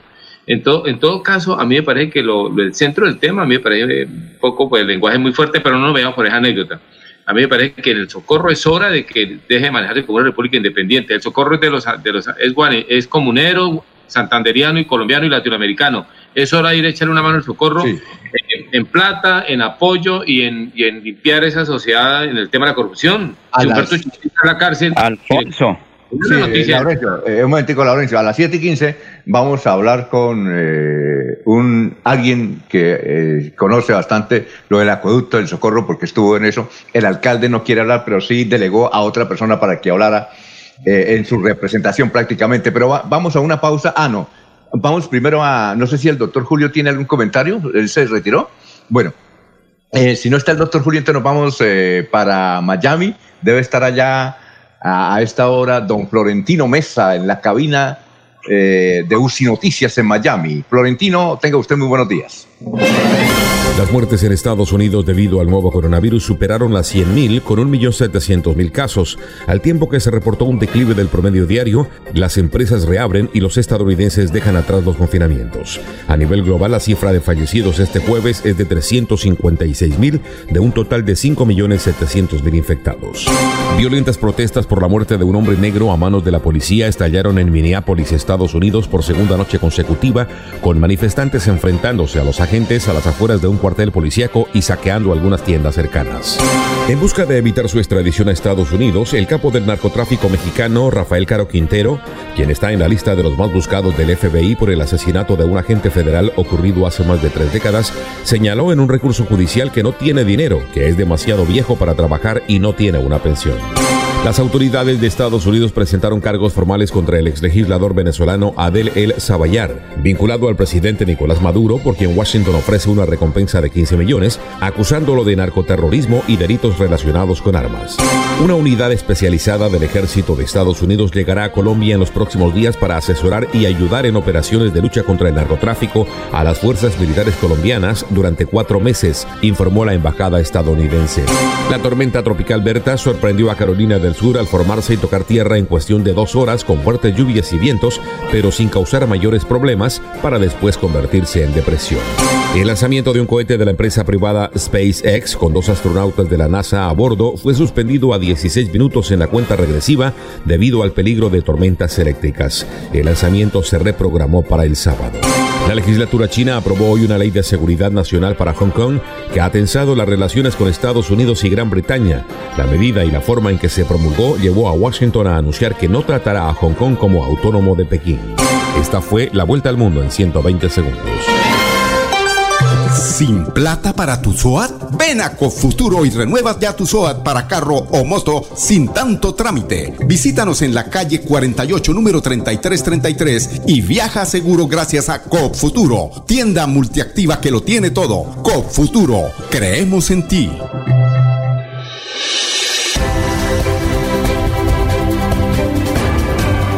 Información y análisis. Es el estilo de Últimas Noticias por Radio Melodía 1080 AM.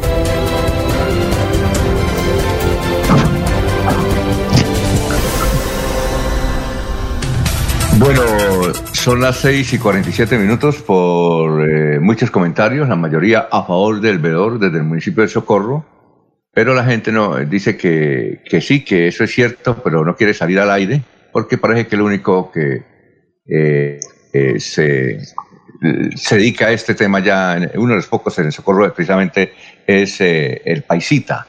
Y para la gente que está pidiendo el audio, para más adelante se va a subir esa entrevista con John Jairo Gómez, que a propósito, no, los medios locales no lo, han, no lo han entrevistado. ¿Ustedes han escuchado entrevista con él? Yo no lo he escuchado. ¿Sí lo han visto o no? Alfonso, pero es que tiene un conflicto allá de intereses él con los medios locales, si es el que denuncia allá las emisoras y a los entes. no, es que en Bucaramanga creo que no lo han, no lo han, creo que en Caracol Televisión hicieron una entrevista hace como 15 días, pero entiendo que aquí en Bucaramanga no lo han entrevistado sobre este hecho. Bueno, eh, Ernesto, vamos con más noticias a esta hora. Estamos en Radio Melodía, son las 6 y 48 minutos y nos dicen de Girón. Ah, también nos envían muchos mensajes de Girón. Por ejemplo, Hernando Orciniegas, que es compañero de trabajo ahí en Radio Melodía, nos dicen, vea, aquí nos quitan la luz y realmente no hemos podido comer hace 24 horas por los olores que se nos meten en las narices, los olores nauseabundos, fuertes, que nos están provocando una situación difícil, además porque tenemos que estar confinados aquí en las casas.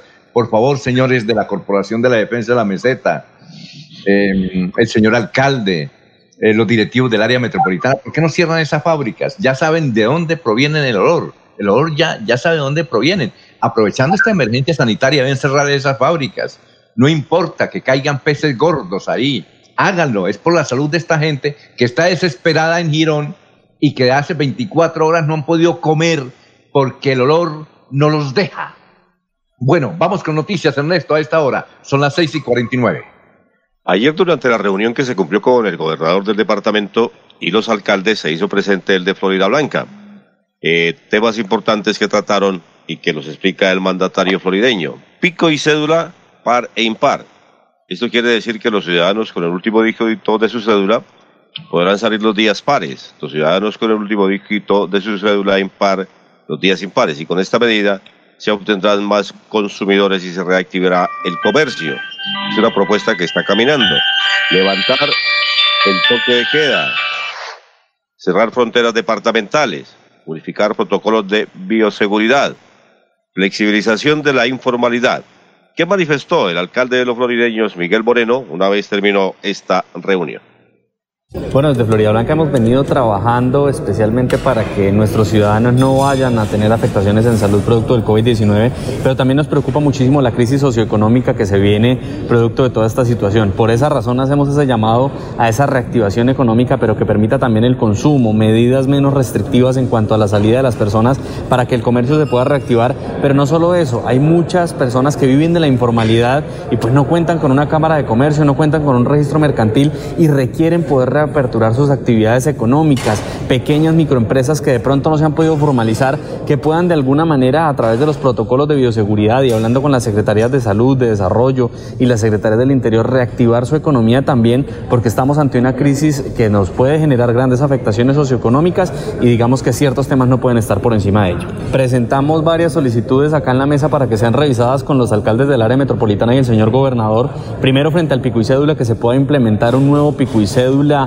donde las familias puedan salir, desde luego una, una persona por familia, abastecerse al comercio eh, con un pico y cédula de manera par e impar. Eso nos permitiría más días a la semana estar en el comercio. Adicionalmente, que el deporte también se pueda hacer de esta manera. Sabemos también de las enfermedades que genera la falta de realizar actividades deportivas, las enfermedades cardiovasculares que en esto derivan y por eso también el deporte requiere de esta nueva implementación de pico y cédula, ya que en el departamento de Santander y en Florida Blanca pues contamos con buenos indicadores respecto del COVID y finalmente que el fin de semana podamos habilitar este día sábado y domingo, no solo para reactivar la economía, sino también para que las familias puedan abastecerse y también hacer parte de la actividad económica.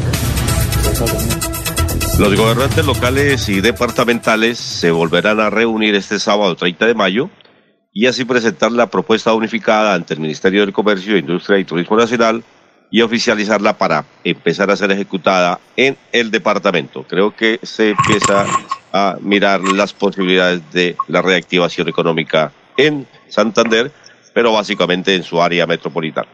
Oye, Ernesto, eh, eh, ayer ahí nos mandaron un audio de la intervención de Salvador Molina ayer en el Consejo de, de Florida Blanca. Él, ¿por qué está criticando al alcalde al, doctor Moreno?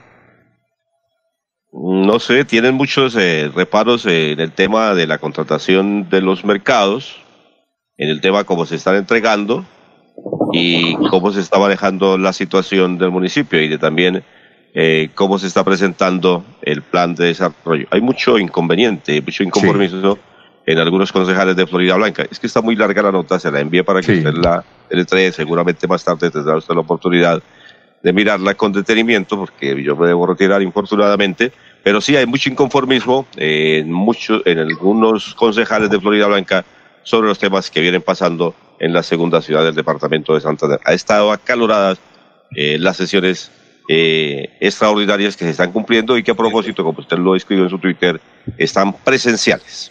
Oye, una cosa, eh, Ernesto, también dice Salvador Molina que estas noticias que, que él denuncia de Florida Blanca eh, no salen aquí en la región porque los periodistas están recibiendo, da a entender que está recibiendo plata de la administración o publicidad.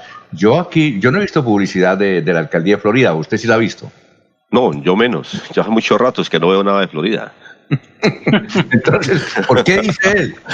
No, no, yo solamente escucho a la gente de Florida Blanca. Yo, yo los escucho a todos, independiente independiente de lo que sea. ¿no? Yo solamente escucho absolutamente a todos, escucho una parte, escucho la otra, y no sé quién tenga la razón, dice Laurencio. Serán las autoridades quienes determinen quién tenga la razón, pero el, objetivo mío y mi propósito o de mi responsabilidad es escuchar tanto al uno como al otro. Eh, me gustaría escuchar al alcalde Miguel Moreno sobre estas denuncias que está haciendo Salvador y otros concejales. Eh, ¿Por qué no intenta con el, doctor eh, Miguel Moreno para entrevistarlo en directo y preguntarle todas esas inquietudes que tiene los florideños y además Salvador Molina, que fue uno de los hombres que más estaba emocionado con la candidatura de, de, de Miguel Moreno, usted sabe. No, él no, Alfonso. Este, eh, eh, no, eh, Salvador Molina no, porque él estaba en otro grupo. Recuerde que ellos estaban respaldando políticamente y legalmente a. María Mercedes. Sí, Ah, bueno, sí, es que pero- legalmente estaban apoyando a otra, a otra aspiración. Legalmente. Bueno, Sí. eh, entonces, son los temas que pasan en Florida. Eh, no sé, he tratado de hacer algún contacto. Voy a mirar a ver si es factible. Mire a ver, mire para a ver que si es tengamos al alcalde. Pero ustedes tienen En muy buena conexión con él. No, pero usted. es independiente, eso es independiente, eso es la noticia.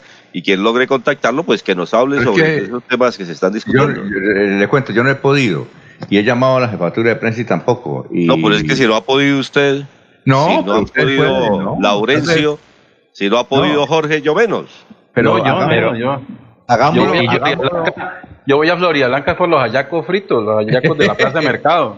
Oiga, Alfonso, pero- Alfonso. cosa, pero hagámoslo para tenerlo en directo y, y no grabado. ¿Sí? Alfonso, ¿qué dirán en el 3-3? No, hagámoslo, hagámoslo en, en directo. eh, No, no, eh, eh, a mí sí, me claro. gustaría, eh, eh, y lo vamos a hacer públicamente, hagámoslo públicamente, que el alcalde de Florida Blanca, Miguel Moreno, nos cuente en directo Exacto, qué es lo ¿qué que está pasando eh, y qué piensa sobre las inquietudes de los concejales, qué ha pasado Sí. con los contratos que se hicieron de esta pandemia, eh, por qué están diciendo que eh, los mercados no están llegando, pues que él no lo explique. Eso realmente lo que queremos decir a la audiencia es que, eh, que escuchar las dos partes. Sí, claro. Ese es el tema, nada más. La Bueno, gente perfecto. sacará sus propias conclusiones y los resultados o las denuncias eh, las tendrán las autoridades. Bueno, perfecto. Vamos con más noticias, Jorge. Son las 6 y 57 en Radio Melodía. Don Alfonso, como lo habíamos anunciado al inicio de esta emisión, en Centro Abasto de Bucaramanga hay 16 casos sospechosos de COVID-19, pero hasta el momento ninguno confirmado. Es el resultado del tamizaje hecho por las autoridades sanitarias a 2.500 personas tras confirmarse en Cartagena contagios de dos conductores que estuvieron en la capital santandereana. Las muestras tomadas a 16 personas priorizadas en la central de abastos de la capital de, de Santander fueron enviadas a análisis del laboratorio para confirmar o descartar la presencia del coronavirus en ellos.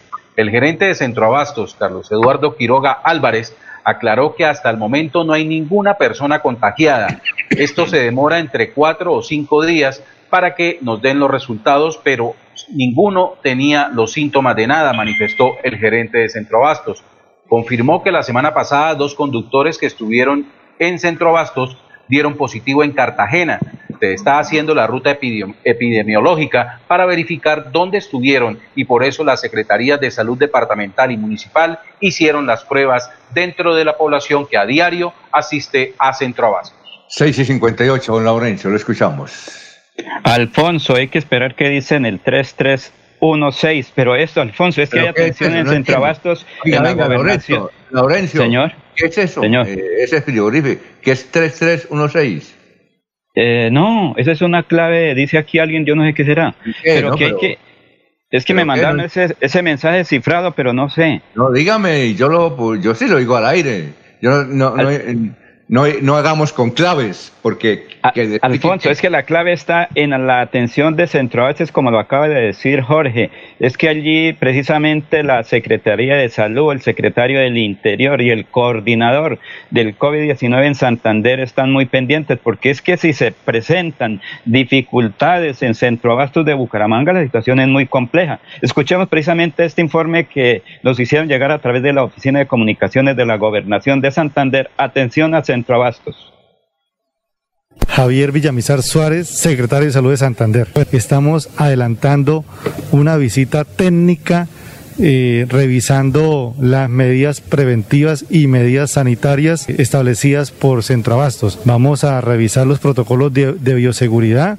Estamos con nuestro equipo de salud de la Secretaría de Salud Departamental, con el equipo epidemiológico para realizar toma de muestras en esta importante institución, eh, donde en el día de hoy, en el día de la madrugada, estarán ingresando entre 14 mil a 15 mil personas. Estamos haciendo y adelantando eh, estos puestos de control, revisando estos controles en el departamento para evitar el COVID-19 en Santander. Camilo Arena, secretario del Interior del Departamento de Santander. Bueno, más que todo es un compromiso que hemos asumido pues con toda la ciudadanía, igualmente con Centroabastos, eh, de poder hacer los acompañamientos, de poder eh, con la fuerza pública, con la Policía Nacional, con el Ejército, eh, vamos a estar haciendo una revisión a los puestos o a los puntos de acceso que tiene hoy Centroabastos. Queremos hacer esa revisión para poder colaborar y apoyar en el mejor manejo y control de salida de todos los abastos que se manejan para la ciudad de Bucaramanga y su área metropolitana. Hoy haciendo el acompañamiento con la Secretaría de Salud, con el gerente eh, de la estrategia COVID-19, haciendo el acompañamiento en esa eh, búsqueda activa que se piensa hacer y poder obviamente pues darle mejores garantías a toda la ciudadanía, todos los comercializadores de alimentos de la ciudad de Bucaramanga y del área metropolitana. Y eso es parte del compromiso de nuestro gobernador, el doctor Mauricio Aguilar Hurtado, de darle la tranquilidad, la armonía y eh, la protección Alexander Torres Prieto, coordinador de epidemiología y demografía de la Secretaría de Salud de Santander. Bueno, nos hemos organizado en 17 equipos de trabajo conformados por un médico o un epidemiólogo quien va liderando cada uno de los equipos y con el apoyo de un auxiliar o un profesional y una persona que encargada de la toma de muestras. Eh, vamos a recorrer los 17 bodegas que se tienen acá en Centro Abastos con el fin de identificar personas que tengan sintomatología de COVID. Pues trajimos para hacer alrededor de 200 muestras, no sabemos cuántas puedan salir, depende del número de sintomáticos que encontremos. Alfonso, es ¿quiénes eran? Gobernación de Santander que están presentes, que me dicen que hay una larga fila ahí en el sector de Chimitá para ingresar a Centro Bastos. Obviamente sí, porque lo que acaban de hablar ellos, están haciendo toda una serie de protocolos para el ingreso y salida tanto de personal que trabaja como de los compradores como del transporte, Alfonso. Muy bien, que una central de abastos que es una de las más importantes y organizadas de Colombia. Son las 7 de la mañana, dos minutos. Aquí Bucaramanga, la bella capital de Santander. Transmite Radio Melodía, Estación Colombiana, HJMH, 1080 kilociclos, 10.000 vatios de potencia en antena, para todo el oriente colombiano. Cadena Melodía, la radio líder de Colombia.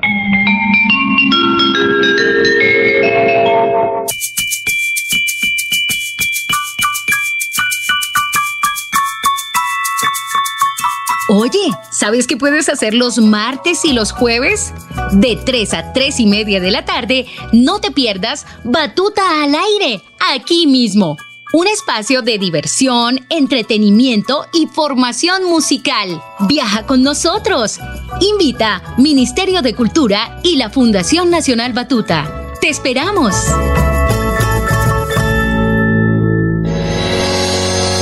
Los problemas del colon inflamado son bastante comunes en los colombianos, hombres y mujeres, siendo una dolencia de difícil tratamiento. La terapéutica natural Araltel ha encontrado a través de los años de investigación un producto que ha demostrado ser útil en el tratamiento del colon. Tome el Araltel Mevis por cuatro meses de manera constante y note usted mismo los resultados. Si ya estás en casa cuidando tu salud y la de los tuyos, no olvides que puedes tener los productos naturales Araltel a través del servicio a domicilio en tu ciudad. Comunícate en Bucaramanga al celular 315-447-1995. Recuerda, 315-447-1995. 1995. Tienda Naturista, tu vida y naturaleza en Bucaramanga. En Financiera como Ultrasan nos preocupamos por ti.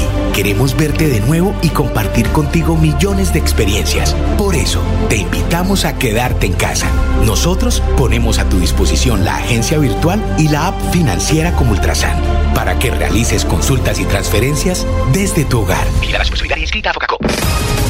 Estas son últimas noticias, las noticias de la hora. Buenos días, soy Florentino Mesa y estas son UCI Noticias y Paz de la Hora. El gobierno señala que el país seguirá en emergencia sanitaria hasta agosto 31. El confinamiento irá hasta el 30 de junio, salvo excepciones. Confirman próxima llegada a Colombia de una unidad especializada del ejército de Estados Unidos para asesorar en operaciones antinarcóticos. Las muertes por coronavirus en Estados Unidos superaron las 100.000, mientras a nivel global son 356.000, de un total de 5.700.000 contagiados. Y ahora los detalles. La emergencia sanitaria en Colombia por la pandemia del COVID-19 se extenderá hasta el 31 de agosto y el confinamiento, con excepciones, irá hasta el 30 de junio, anunció el presidente Iván Duque. Para los mayores de 70 años se extremarán los cuidados debido a su vulnerabilidad frente al coronavirus. La emergencia sanitaria se prolongará porque la pandemia está presente. La pandemia no se ha ido. La pandemia mantiene ese nivel de atención y de alerta por parte de las autoridades sanitarias, afirmó el jefe de Estado al resaltar que continúa el aislamiento preventivo. Una unidad especializada del ejército de Estados Unidos llegará a Colombia a comienzos de junio para asesorar y ayudar en operaciones de lucha contra el narcotráfico a las fuerzas militares durante cuatro meses, informó la embajada estadounidense sin precisar la cifra de efectivos. Es la primera vez que esta brigada trabajará con un país en América Latina, un hecho que reafirma el compromiso de Estados Unidos con Colombia, su mejor aliado y amigo en la región, dijo el gobierno de Washington. Este es un momento para abrir nuestros corazones y ayudar a quienes más lo necesitan. Los privados de la libertad requieren de nuestra solidaridad durante esta crisis. Por eso, el Ministerio de Justicia, junto con la Corporación Minuto de Dios, han creado la campaña Tras las rejas necesitamos tu ayuda, actúa con el corazón. Esperamos tus donaciones, las cuales recibiremos en Bogotá, en la transversal 73A, número 8261. También puedes consignar en la cuenta de ahorros número 004000 189862 de Da Vivienda. Gracias por tu generosidad. Las muertes en Estados Unidos debido al nuevo coronavirus superaron las 100.000 de 1.700.000 casos, de los cuales se han recuperado 391.000. Unos 1.400 estadounidenses han muerto en promedio cada día en mayo y en cerca de tres meses las muertes por COVID-19 superaron la pérdida de vidas de estadounidenses en la guerra de Corea, la guerra de Vietnam y el conflicto en Irak combinados. A nivel global, la cifra de fallecidos este jueves es de 356.000, de un total de 5.700.000 infectados. Entérese en UCI Noticias y Paz. En Últimas Noticias presentamos, oiga, vecino, conozca sus derechos de la propiedad horizontal. Desde su apartamento habla José Ángel Amador en Oiga, vecino. Oiga, vecino, ¿cómo está? Siete y siete. Oiga, vecino, muy buenos días, muy buenos días. Aquí disfrutando de esta mañana lluviosa, muy fresca, porque hacía todo el año no había amanecido un día así tan hermoso como el de hoy. Oiga, José Ángel, eh, ¿usted siempre viste de verde? Eh, verde esperanza, señor. Eso ¿Todos los es días? importante. No, todos los días no, toca variar, ¿no? toca variar, toca hacer uso de todas las camisetas que tenemos guardadas ahí, las blancas, las amarillas, las naranjas, las, las, las verdes, Bueno. las rojas, las azules también. ¿Cuál es el tema de hoy, José Ángel? Bueno, pues eh, quiero comentarle a todos los vecinos que una situación bien importante es que nos han llamado de Bogotá, Pereira, Villavicencio y Cali para que impulsemos en Santander la mesa de propiedad horizontal. No existe. ¿Cómo le parece que hay constituidas 13 mesas en todo el país y Santander no la tiene? Aquí, con tanta propiedad horizontal que hay, con tantos líderes importantes, con gente muy destacada, que a nivel local y regional se hacen notar, no existe esa mesa y han querido que nosotros la realicemos. Horizontal tiene la virtud de contar entre su equipo de trabajo. Ah, bueno, valga la pena comentarle a nuestros oyentes que esa primera etapa preliminar la agotamos hasta el día 17 de mayo, que fue la época en que Melodía nos dio la oportunidad de estar estos cinco minutos. Y muchas gracias a todo el equipo de Radio Melodía que ha colaborado con este crecimiento. A partir del 17, entonces ya se consolidó todo un equipo con Libardo Uribe Rivero, que administra propiedades horizontales, con Jimmy Camargo, abogado, reside en Marsella y conoce muy bien este tema de propiedad horizontal, con Carlos Acevedo, que es una persona que lleva conmigo trabajando hace 12, 18 años en propiedad horizontal. De igual manera, con los arquitectos eh, Fernando Cepeda y Henry Peña, que está ahí, psicólogos y también trabajadores sociales como Saúl Celis, con los que estamos tratando de fortalecer este equipo. Entonces, a raíz de eso, a nivel nacional les ha interesado la propuesta con el ánimo que en Santander se organice la mesa de propiedad horizontal. ¿Quiénes pueden integrar, integrar la mesa?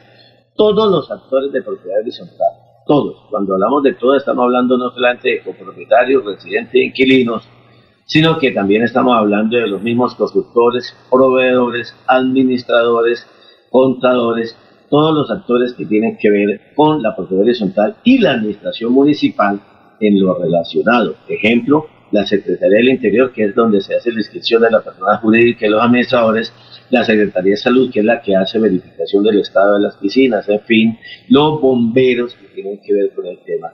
Por lo tanto, eh, la buena noticia que les doy para este jueves 28 de mayo es el crecimiento, ya no solamente de horizontal y Radio Melodía que nos acompaña, sino de esta propuesta que abarca todo el proceso nacional. Repito, seremos el, la, la regional número 14 en todo el país de propiedad horizontal. ¿Cómo la ves? Eh, eh, no, bien, eh, José Ángel, hay preguntas, por ejemplo, que si todos los administradores de los conjuntos están sintonizados con, con, usted y con la gente que quiere sacar adelante la administración de un conjunto en estos momentos de pandemia, que si todos están sintonizados, porque hay situaciones, por ejemplo, en el barrio Campo Hermoso que nos mencionan, o en el barrio Provenza, que la gente tiene conflictos internos entre los vecinos. Tremendo, sí. Eh, ayer hablábamos un poquitico de la mayor cantidad de consultas que nos hacen y efectivamente son conflictos internos. Yo pienso, Alfonso y todos los amables oyentes y por supuesto Jorge, Lorenzo y demás amigos, eh, le hemos pegado a, digamos, el momento más oportuno para despertar el interés entre toda la ciudadanía sobre propiedad horizontal. Mire, el 68% de la población reside en, en propiedad horizontal, algo más. La construcción está direccionada a propiedad horizontal. Ya el 99% de todas las obras en el país son para propiedad horizontal. Luego, entonces, este es un, universo en el que todos vamos a terminar ahí. ¿Qué hacía falta?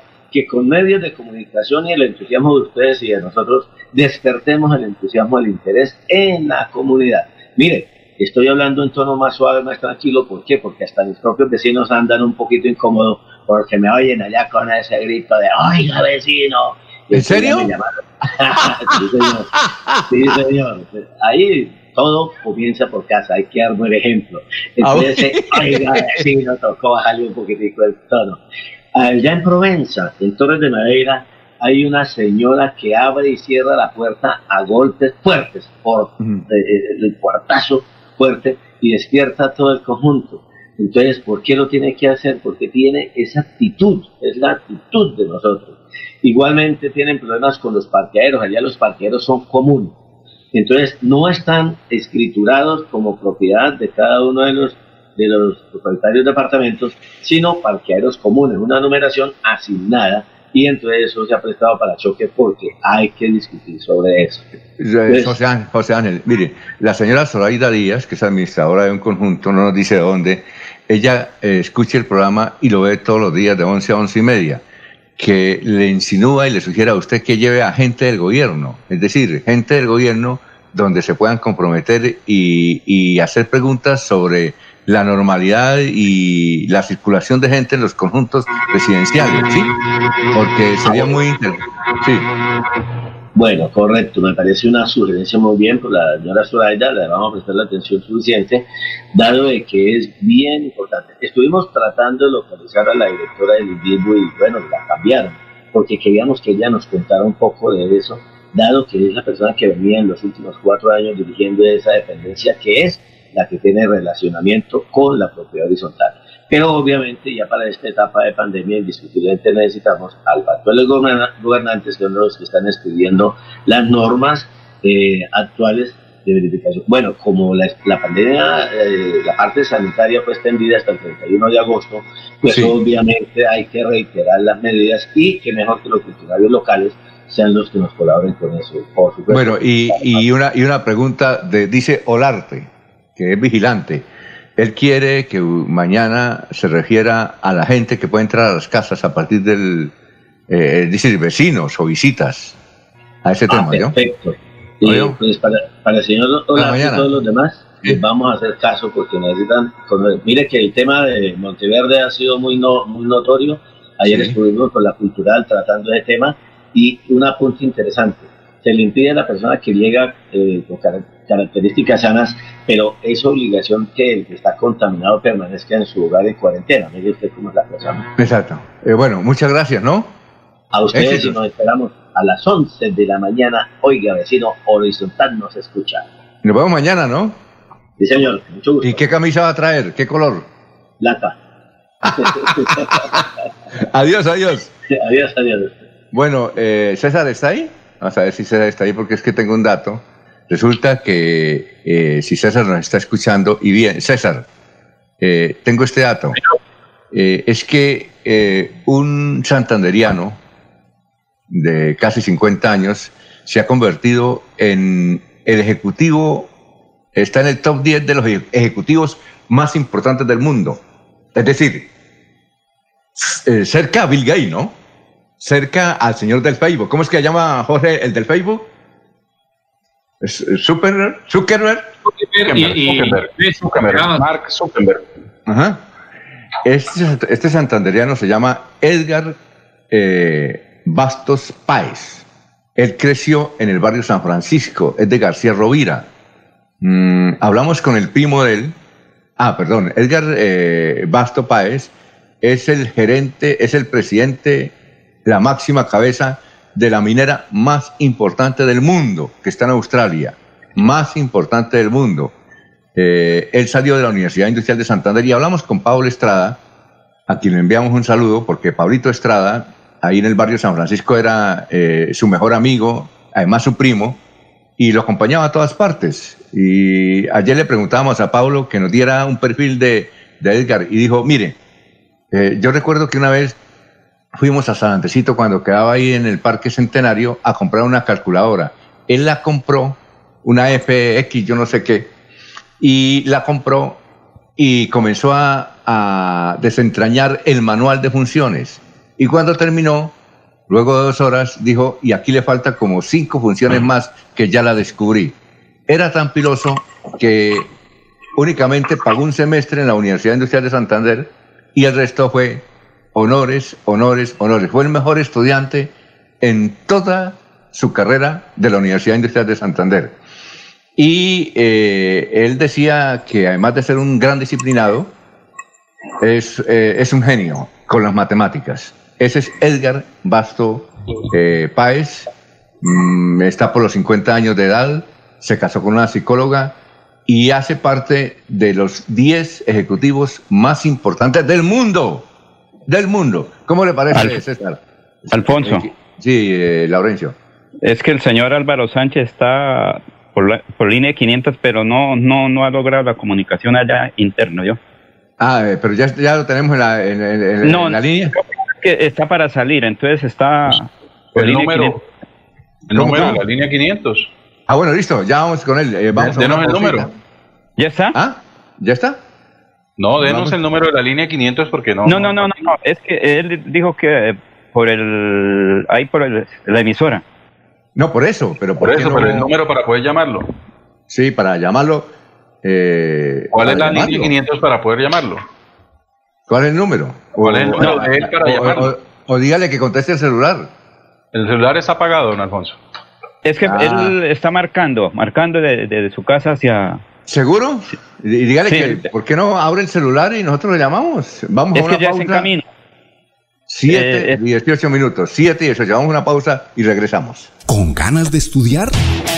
En CopFuturo te ofrecemos crédito para las líneas de estudio pregrado y posgrado, financiación del 100% de la matrícula. ¡Anímate! El proceso de aprobación para cada semestre es muy simple y ágil. Lo único que debes tener es muchas ganas de estudiar. Recuerda, CopFuturo trabaja por una Colombia más educada. Hay más noticias. Muchas noticias, muchas noticias en Melodía 1080 AM.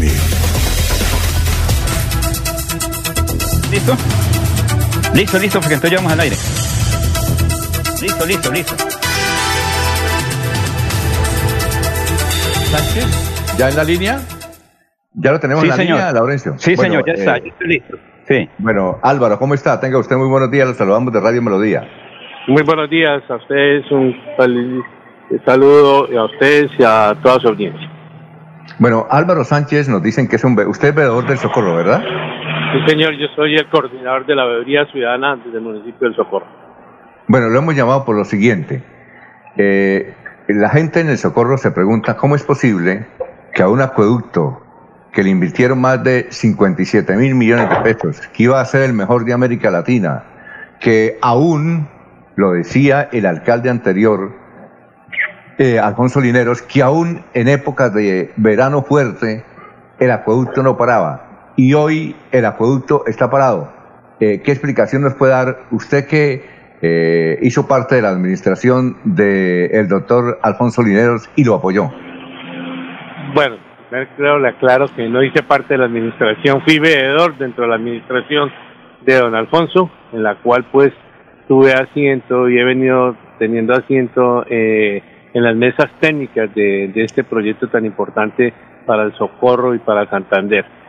Eh, y lo segundo, quiero informarle que pues no sé las malas informaciones a través de las redes que un proyecto tan importante como es el, el, acueducto de las 5000 para el desarrollo del socorro lo ataquen tanto algunas personas, no son todos los, ciudadanos del socorro, sino algunas personas malintencionadas porque pronto tienen eh, envidias políticas y a esto no de, de cargarle esa parte el acueducto del socorro está funcionando. Eso es una mentira de que no está funcionando. Estuve el día de ayer y en este momento está llegando entre 45 y 50 eh, litros por segundo de, eh, a la planta que es también una planta nueva. Don, eh, yo ayer llamé a 15 personas y las 15 personas me dijeron que el acueducto no estaba funcionando. Eh, Laurencio, ¿cuáles son los teléfonos de Radio Melodía para si hay alguien de Socorro que nos esté escuchando? y nos, y nos diga si en verdad no hay agua, en el, si el acueducto está funcionando o no. ¿Cuántos son los teléfonos? Uno es 3, eh, 630, 630 48 70. Y el otro, está el otro está ocupado, entonces no lo van a atender. Eh, si hay un socorrano que nos diga si el acueducto está funcionando o no, que no, no, que nos llame, que nos llame. y, listo, y, y, y, porque el señor dice que sí está funcionando. el señor Álvaro Sánchez, ¿usted está en el socorro o Álvaro? Eh, estuve en el día de ayer, vengo viajando hacia Bucaramanga a una cita médica. Bueno, nos dicen que no está funcionando. Yo hablé con Fernando Otero ayer y me dijo el acueducto no está funcionando, el periodista. Ayer y hablé con y hablé con, Fernando Otero y hablé con otras personas y me dijeron que no estaba funcionando. Ahora, Alfonso, además la misma administración declaró la calamidad pública con eh, por, debido a los bajos niveles de captación que tiene el acueducto no solamente el de las 5000, sino el, el, embalse de la Honda que eh, marcó un 10% de su, de su capacidad de captación. Alfonso, lea Vanguardia Liberal que dice hoy en la regional. No, por eso, pero es que, no, no, es que yo no tengo que leer Vanguardia Liberal, tengo que hablar porque yo hablé con la gente de allá.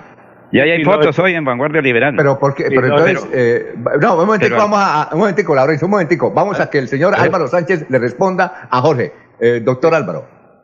Ayer a las 11 de la mañana a su colega Fernando Otero le di una entrevista en la cual se dio una explicación y no es que yo esté de acuerdo con la, con la declaratoria del decreto de emergencia.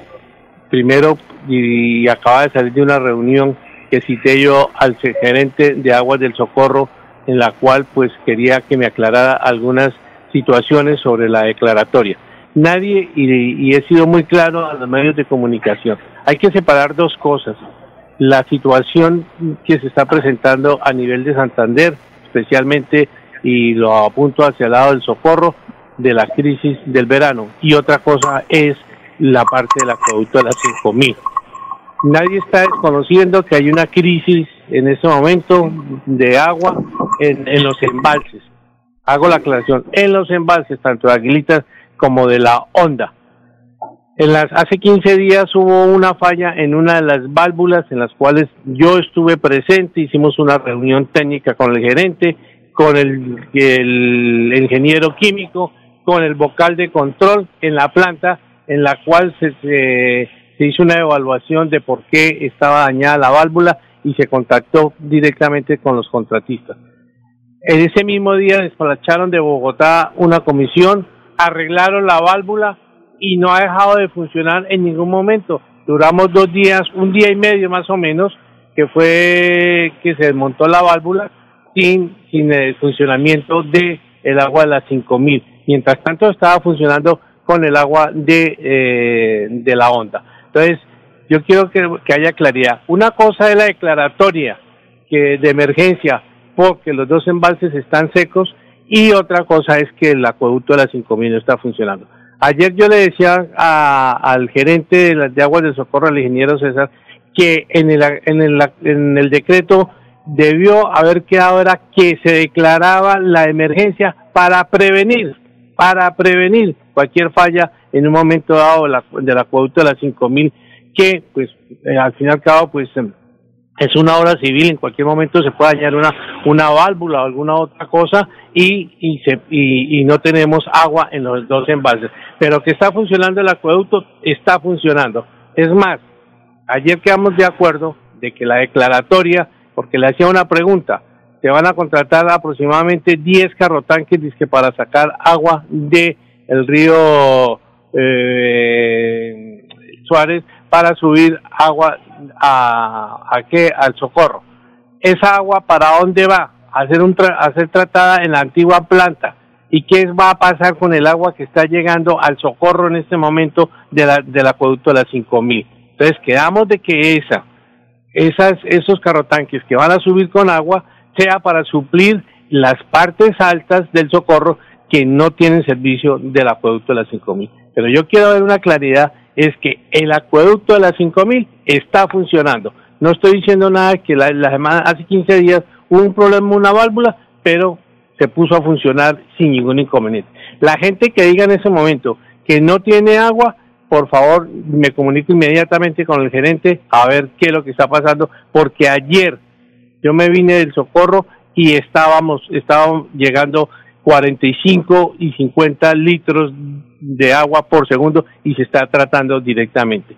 Lo que pasa es que, pues no sé, algunas personas mm, queremos que seamos, todos nos queremos ser ingenieros, todos queremos ser geólogos, todos queremos ser especialistas en química y, y opinamos cosas que no deben ser. Ayer di una rueda de prensa donde estaba el periodista Fernando Otero a las 11 de la mañana y verifiqué y les dije lo que estaba sucediendo. Don Alfonso. A ver, eh, Jorge. Eh, don Alfonso, no, eh, con los buenos días para el señor Álvaro Sánchez, a quien recuerdo muy bien el socorro y es una persona reconocida de altísima honorabilidad allí dentro de la capital comunera, eh, con respecto a lo que nos está diciendo de que el, acueducto de las 5000 está funcionando muy bien. Entonces, esto lo que genera es un ambiente de suspicacia dentro de la comunidad del socorro porque si el acueducto está funcionando bien, ¿qué pretendía entonces la administración con el decreto de calamidad pública y además declararlo por seis meses? O sea, si, si las cosas están funcionando bien, ¿para qué? ¿Qué naturaleza? ¿Qué intención? ¿Qué propósito tiene este decreto de calamidad pública por seis meses? Que además se puede extender de acuerdo a lo que está consignado en el documento. ¿Cuál era la intención entonces de, de generar ese, ese, esta incomodidad dentro de la comunidad eh, con respecto a que el servicio del acueducto no se estaba prestando de manera óptima. Listo, Fernando, me place saludarlo. Eh, exactamente, esa es mi gran Jorge, pregunta, Jorge. Esa, es mi, esa es mi gran pregunta en que por qué se declara una emergencia sanitaria eh, por seis meses donde el acueducto de las 5000 está. En el decreto debió haber quedado para prever y no solamente era en caso de una emergencia, para prever el caso de, que como Aguilitas y la onda no están eh, con suficiente capacidad de agua, era para prever algún daño en un momento dado y no para poner a funcionar una, un, un decreto con, con emergencia en este momento.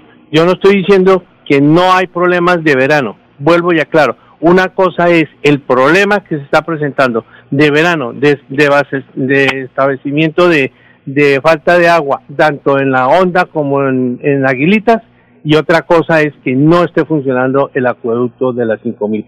El señor gerente de Aguas del Socorro tiene algunas observaciones desde el punto de vista técnico. Ahora, nosotros como veedores, y ayer con el vocal solicitamos una revisión a la operatividad de lo que se está haciendo con el acueducto de las 5000. Y he solicitado, ayer mandé un correo a Findeter, al Ministerio, contratistas para que hagamos una reunión urgente en el socorro para que se hagan los, los correspondientes descargos si es que hay alguna falla desde el punto de vista operativo dentro de, de qué del, de, del acueducto de las 5000. Ahí está el informe de lo que pasó con la válvula. Entonces vamos a evaluar esa parte. Pero que se le vaya a echar la culpa en este momento al acueducto, a la hora del acueducto de las 5000 y declarar una emergencia para el acueducto de las 5000, pues yo no estoy de acuerdo y eso es una falsedad.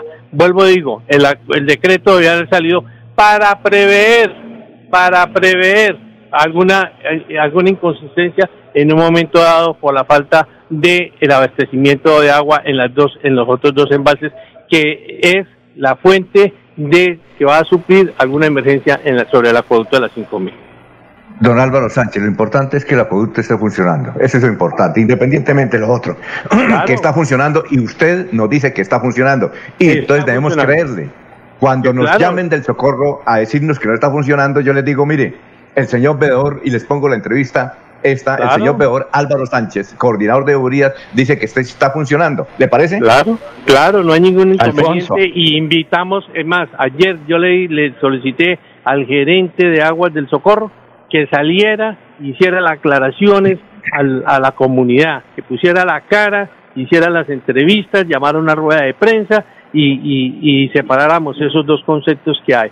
Nadie está diciendo que no tenemos problemas en el embalse de la Honda y Aguilita. Vuelvo, digo, eso es otro problema, pero que el problema del acueducto de las 5000 le vayan a echar el pato a decir de que vamos a declarar una emergencia sanitaria y, pública porque no está funcionando el acueducto de las 5000, eso es falso y me da pesar, voy a decir una cosa, de que nosotros los socorranos, algunos, no son todos, póngale que el 99% de la gente está contenta con el acueducto de las 5000 que tengamos que nosotros ante el, ante el gobierno central, ante el gobierno, ante el ministerio, ante el FINDETER, que fueron instituciones muy serias en el desarrollo de ese proyecto, tengamos que en nuestro momento ah, no dar credibilidad a esa gran obra que está haciendo. Ahora ah, bueno, eh, eh, finalmente, sí, finalmente, eh, Laurencio, porque tenemos que ir a unos mensajes, estamos hablando con Álvaro Sánchez, coordinador de Beurías del Socorro. Pero lo que ocurrió es que no se realizó un plan de contingencia para atender el servicio, consumo y suministro de agua en el socorro y además parece que hubo inexpertos en atender la válvula ahí del acueducto las 5000. Esa no es consecuencia del señor ah, Sánchez. Ah, bueno, eso es otro problema y es otra, otra situación diferente. Entonces evaluemos lo que es, ¿por qué no hay un plan de contingencia? Ayer yo lo solicité Ayer yo le hice la reclamación al señor gerente de, de, Aguas del Socorro en el sentido en que estamos trabajando para prever esas situaciones. Tenemos dos embalses que era el soporte del acueducto de las 5000. En los estudios, en los diseños, en toda la programación que se tiene sobre el acueducto de las 5000 es para suministrar agua 24 horas. Cuando se entregó, cuando se hizo ya finalización de la obra, yo mismo, varias veces en las entrevistas que me hacían los periodistas allá, les recomendé a la gente, no es que abramos la llave en la boca toma y vamos a tener agua 24 horas acá. ¿Por qué? Porque el sistema de acueducto, la red interna del acueducto en la parte del casco urbano tiene problemas de qué?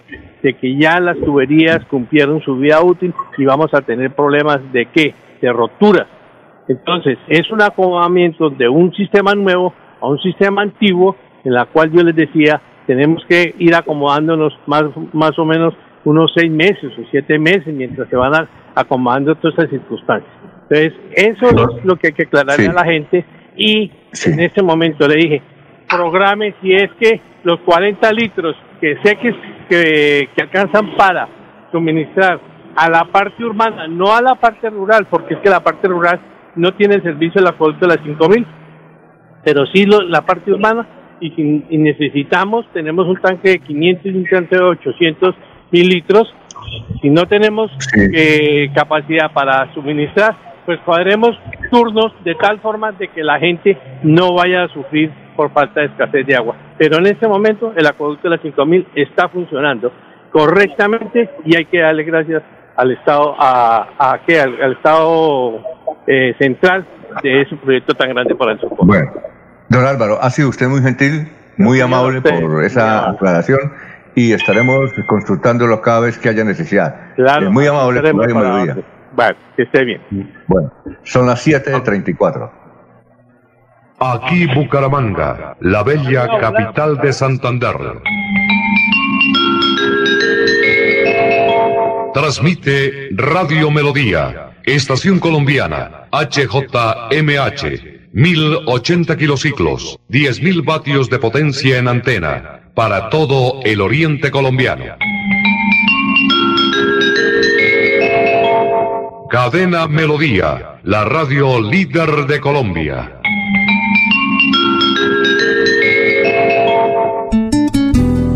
Como estás en casa y tienes tiempo para consentir a tu pareja, pide ahora mismo tu tableta de Damiana para que disfrutes al máximo de una relación sexual con toda la energía, vitalidad y que te permita durar el tiempo que tú quieras. Damiana la maravillosa tableta que te hará quedar bien en la intimidad.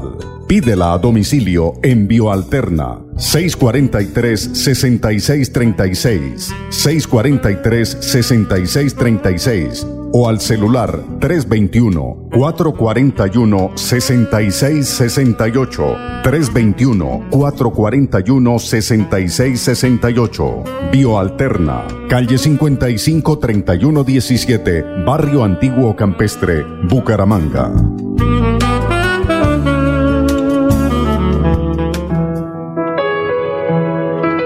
La radio es vida. La radio es optimismo y esperanza.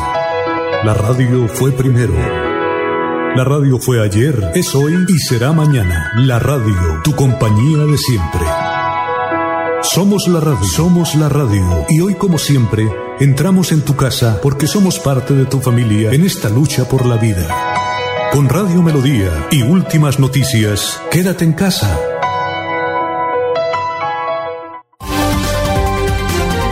Alfonso Pineda Chaparro. Está en Últimas Noticias de Radio Melodía 1080 AM. Muy bien, eh, son las 7.37. Oiga, César, usted que jugó fútbol, ¿está César en la línea? ¿César?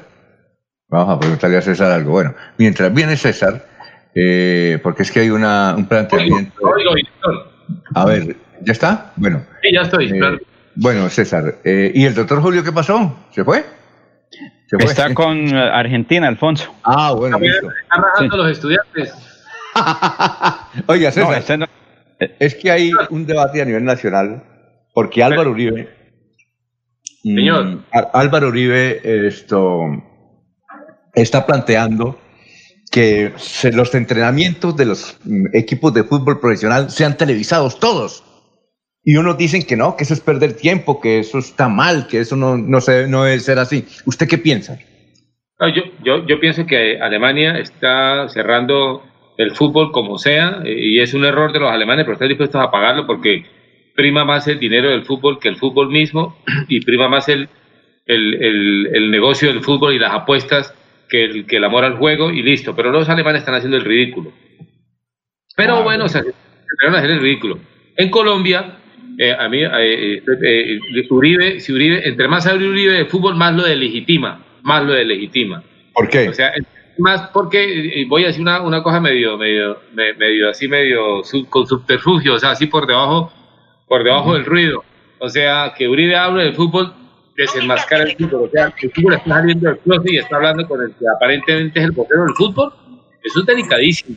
Sí, O claro. sea, eso ya nos mete en un problema con la FIFA porque la FIFA propende por el decoro, la transparencia y lejos de los políticos. Eso es delicado.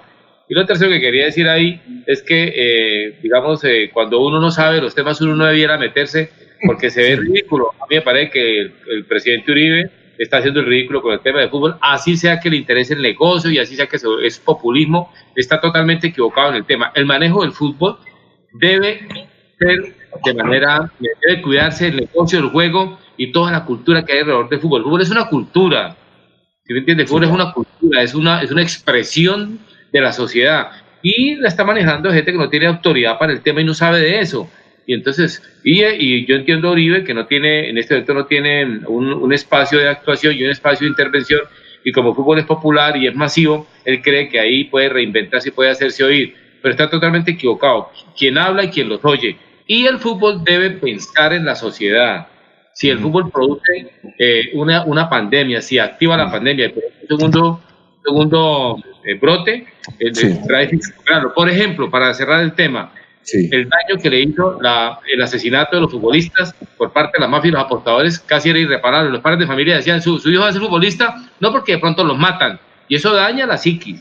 Eso es muy ah, Alfonso, ¿Y, cuál, es el tema prohibido para Uribe? ¿El fútbol o el populismo? Ninguno. Alfonso, pero es que mire, gobernación de Santander. Primero, Uribe es senador y es expresidente. Y el peor expresidente es Uribe. Así mucha gente diga que es un buen presidente, es el peor expresidente. Y lo tercero, de verdad, de verdad, en serio, es que eh, eh, a, Uribe le está pasando lo que le pasa al alcalde de Cúcuta. Hablan de lo que no saben y hacen el ridículo. Está haciendo el ridículo. ¿Pero quién fue a buscar a Uribe para hablar de fútbol?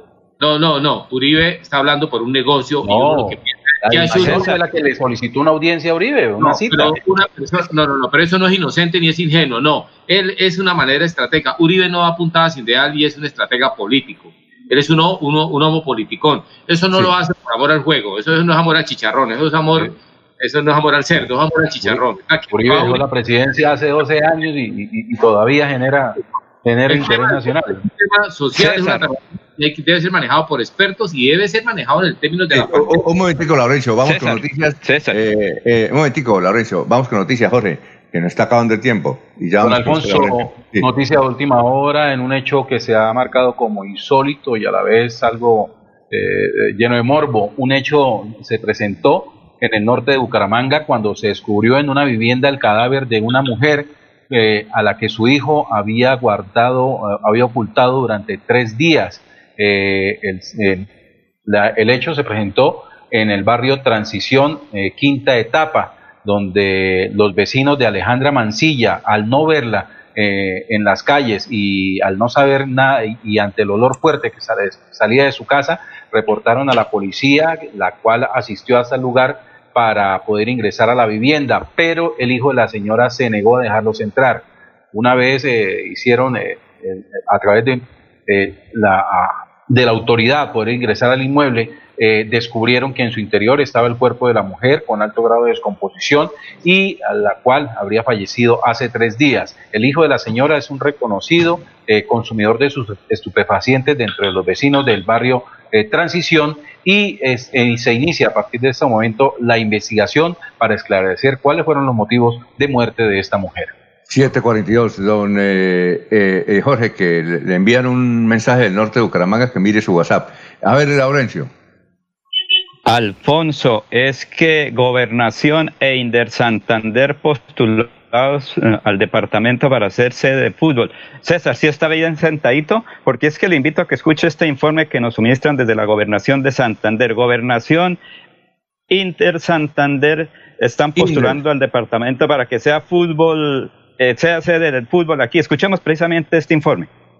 Nosotros contamos con esa estrategia de la reactivación económica gradual de nuestra economía y por eso tenemos la capacidad, la infraestructura deportiva, gastronómica, hotelera para poder ofrecernos como esa gran sede para la reactivación deportiva en nuestro departamento y del país. La capacidad para dar respuesta no solo para nuestros deportistas, sino también parte de la reactivación de nuestra economía en todo nuestro país. Por eso creo que hoy Santander sin duda se postula como esa gran sede para esa gran reactivación del fútbol colombiano. Deben cumplir todos los protocolos de bioseguridad, desde luego será todo un trabajo en la implementación no solo desde nuestros deportistas, desde los hoteles, del transporte, al igual que de todos los escenarios donde se vayan a realizar todos estos encuentros deportivos. Aquí lo que queremos decir es que Santander está preparado para esa reactivación económica y también para la reactivación del fútbol colombiano. Vamos a postular a nuestro departamento, tenemos la experiencia, contamos con los escenarios deportivos y ahora esperar que pues la DIMAYOR escoja la sede que alberga los 20 equipos del fútbol profesional colombiano. Contamos con cuatro escenarios deportivos de gran milla natural, unos escenarios alternos.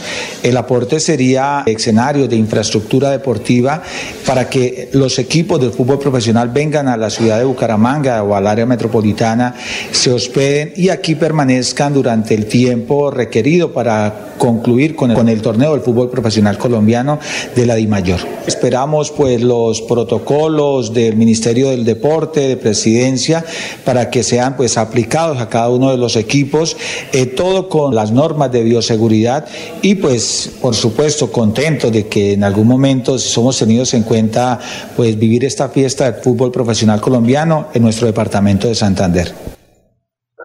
El gobernador Mauricio Aguilar Hurtado y Pedro Belén Carrillo, señor. Oye, Laurencio, ¿por qué decía que César debía eh, observar eso muy detenidamente? Porque es que, Alfonso, espere, Alfonso, César, un momentico, porque es que es la propuesta del gobernador del departamento y del señor Pedro Belén Carrillo del Instituto del Deporte de Santander, que esta región está preparada para recibir el fútbol profesional colombiano, los partidos que se van a realizar en próximos días y los entrenamientos. Entonces, frente a eso, ¿qué decimos? Lo siguiente, director, yo, de verdad, yo me imagino yo que, el gobernador lo hace de buena fe. Supongo yo que son, son los asesores y supongo yo que es el negocio de fútbol que viene aquí a hacer un canto de sirena. No puedo creer que el gobernador quiera que Santander entre en pandemia COVID. Es irresponsable, es irreflexivo, no tiene el contexto claro de qué es lo que está pasando en el mundo, ni en Colombia, ni en América Latina, ni en Santander. ¿Cómo se le ocurre a usted ofrecer a Santander como sede del fútbol colombiano cuando nadie quiere tomar ese tema porque el fútbol es masivo? El fútbol colombiano es masivo. ¿Cómo hacen para que venir solamente los 22 jugadores y los demás no vienen? No, Santander no, porque no solamente Santander, Colombia no tiene cómo realizar en este momento el fútbol. No pueden priorizar el juego, el, el campeonato profesional del fútbol colombiano sobre la salud del pueblo colombiano el fútbol es la cosa menos es la cosa más importante de las menos importantes, dice por ahí una propaganda de una tarjeta de crédito. Oiga, César, pero es que no le gusta el fútbol por televisión, esa puerta cerrada. No, el, problema, el problema no es el fútbol por televisión, ese no es el problema. Si el fútbol es por televisión, ¿por qué no hacen una cosa? Entonces, claro, lo que quieren es abaratar costos por arriesgar a dos millones de santanderianos. Eso es una cosa absurda e irresponsable. Eso es, una, eso es humo, eso es banal. Eso es absolutamente fuera de Pero la semana entrante se abren muchas cosas, César. No, no, permítame la idea. Venga, eso ni siquiera es populismo. Eso ni siquiera es populismo. Eso es casi un fake news. Eso es casi una noticia falsa. Porque Santander no, no, no, eso es verdadero. Cuidado que eso es verdadero, eso no. Póngale cuidado, pero póngale cuidado a la analogía, Laurencio, no responda como si, como, como si estuviera usted en una tienda. Mire, póngale cuidado. El tema es muy. No, pero César, César, César, es, que lo que pasa es que usted va a extremo. Director, le estoy hablando es a, a, a toda la audiencia de. de, de, déjelo hablar, Laurencio, ahorita lo de. no, entre otras cosas, además, Además, el fútbol es un tema masivo. Además, hay que tener en cuenta a la sociedad civil, a los gremios, a las veedurías, a la academia. Eso no es una decisión de una persona en el Palacio de Gobierno amarillo allá sentado diciendo, ¿sabe que el fútbol nos conviene? No, eso es como si fuera, un, eso no es un reinado de belleza. No es un reinado de belleza. Es el riesgo de los millones de santanderianos. Ese Bucaramanga tiene en este momento, ¿saben cuál es el índice de Bucaramanga de COVID? ¿Ustedes lo saben? Se necesitan infectados para infectar uno. Tenemos el mejor índice eh, contra el COVID en el país y en América Latina. Eso no se puede votar por, porque el gobernador dice que es bonito traer el fútbol. Lo que no es un reinado, eso es irresponsable, absolutamente irresponsable eso. Y un gobernador hace eso y bueno, ahí está eh, las autoridades nacionales después, que se ponga de, digamos, de, de alegre hacer eso y después le caen el tema es más serio que complacer a, la, a mayor. Ellos están encartados con el fútbol, la mayor está encartada con el fútbol profesional y no haya qué hacer, y bien, y bien irresponsable el territorio que lo acoja. Bueno, con razón de que Laurencio hizo la advertencia que a usted le iba a salir la, eh, el, el, ¿cómo es? El santanderiano. Eh, Jorge, usted tiene una, razón, ¿no? yo pienso es en la salud de los santanderianos y en la vida de la gente. el, fútbol, el, fútbol, puede caer. Alfonso, es que pero en Bucaramanga y en Santander llegan a ver 500 eh, fallecidos por, por una pandemia y los 500 fallecidos no se levantan. A ver, Laurencio, ¿qué era decir? ¿Qué iba a decir? Rápido, cortico, cortico. César quiere ser más papista que el Papa, pero es que los entrantes se irán a ver una serie de cosas diferentes cuando salga mucha gente, ¿quién los controla? Si es una decisión personal del cuidado, porque ahorita es ya personal, por eso en sus manos está Santander, ha dicho el gobernador, es cada uno cómo logra depender del enemigo común. Pero, eh, Jorge, usted eh, tenía, hay una denuncia de un vecino que no quiso hablar eh, del barrio del norte, ¿de qué se trata? Sí, señor, del barrio Betania nos llamó un vecino para denunciar que la afectación que se está presentando en el sector por la construcción de unos cuartos eh, de basura o chut de basura que fueron instalados muy cerca de unas viviendas, lo que ha generado, primero, incomodidad por los olores que se desprenden de, de estos cuartos y segundo, eh, que se podrían convertir en algún momento en una causal de enfermedades. Bueno, ya tenemos a Sober Caballero. Bueno, entonces nos vamos con Sober Caballero en Barranca Bermeja, son las 7.50. Soel Caballero está en Últimas Noticias de Radio Melodía 1080 AM. Alfonso, para usted, para los compañeros, igualmente para todos los oyentes. El secretario distrital de Planeación, Richard Treana, manifestó que se, la alcaldía distrital se acogió a la ampliación del plazo para presentar el documento del plan de desarrollo manifestando lo siguiente. Radicamos ante el Consejo Distrital una solicitud para hacer más explícitas las estrategias que nos permitan enfrentar el COVID-19 en este documento.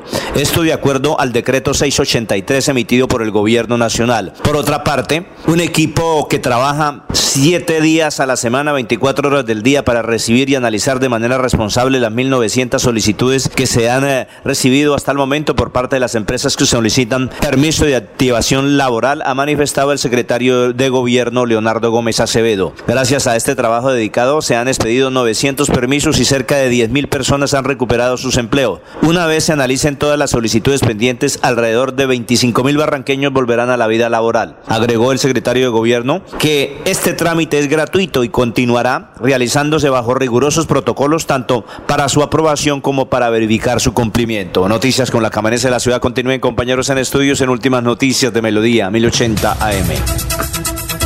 Bueno, eh, bueno, antes de irnos, eh, vamos a hablar de la última, pero eh, Álvaro Uribe se refugió en su casa de Río Negro. Está pasando la pandemia ya. Juan Manuel Santos permanece en la cálida Ana, Anapoima, ahí cerca Girardot. Y Andrés Pastrana en su casa de Nilo, en la región de Girardot. En la región de Girardot. Bueno, ¿algún comentario final, don César?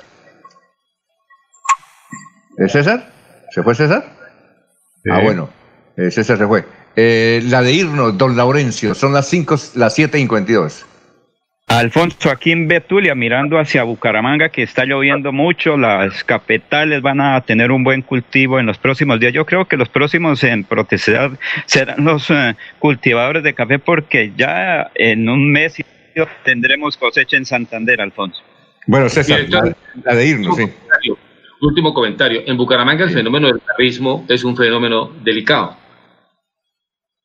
El fenómeno del barrismo. Aquí hay barras de todos ¿El fenómeno, ¿El fenómeno de qué? Ah, del barrismo. El barrismo del fútbol, del barrismo, se llama barrismo, excúseme, de las barras bravas.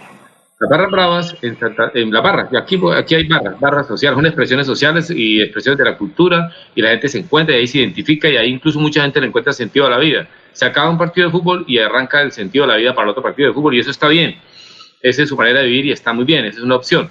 Pero el tema de las barras en la ciudad y en Bucaramanga es un tema delicado. Entonces, ¿cómo hace usted para controlar el tema del barrismo en la ciudad? Se vuelve un problema de orden público.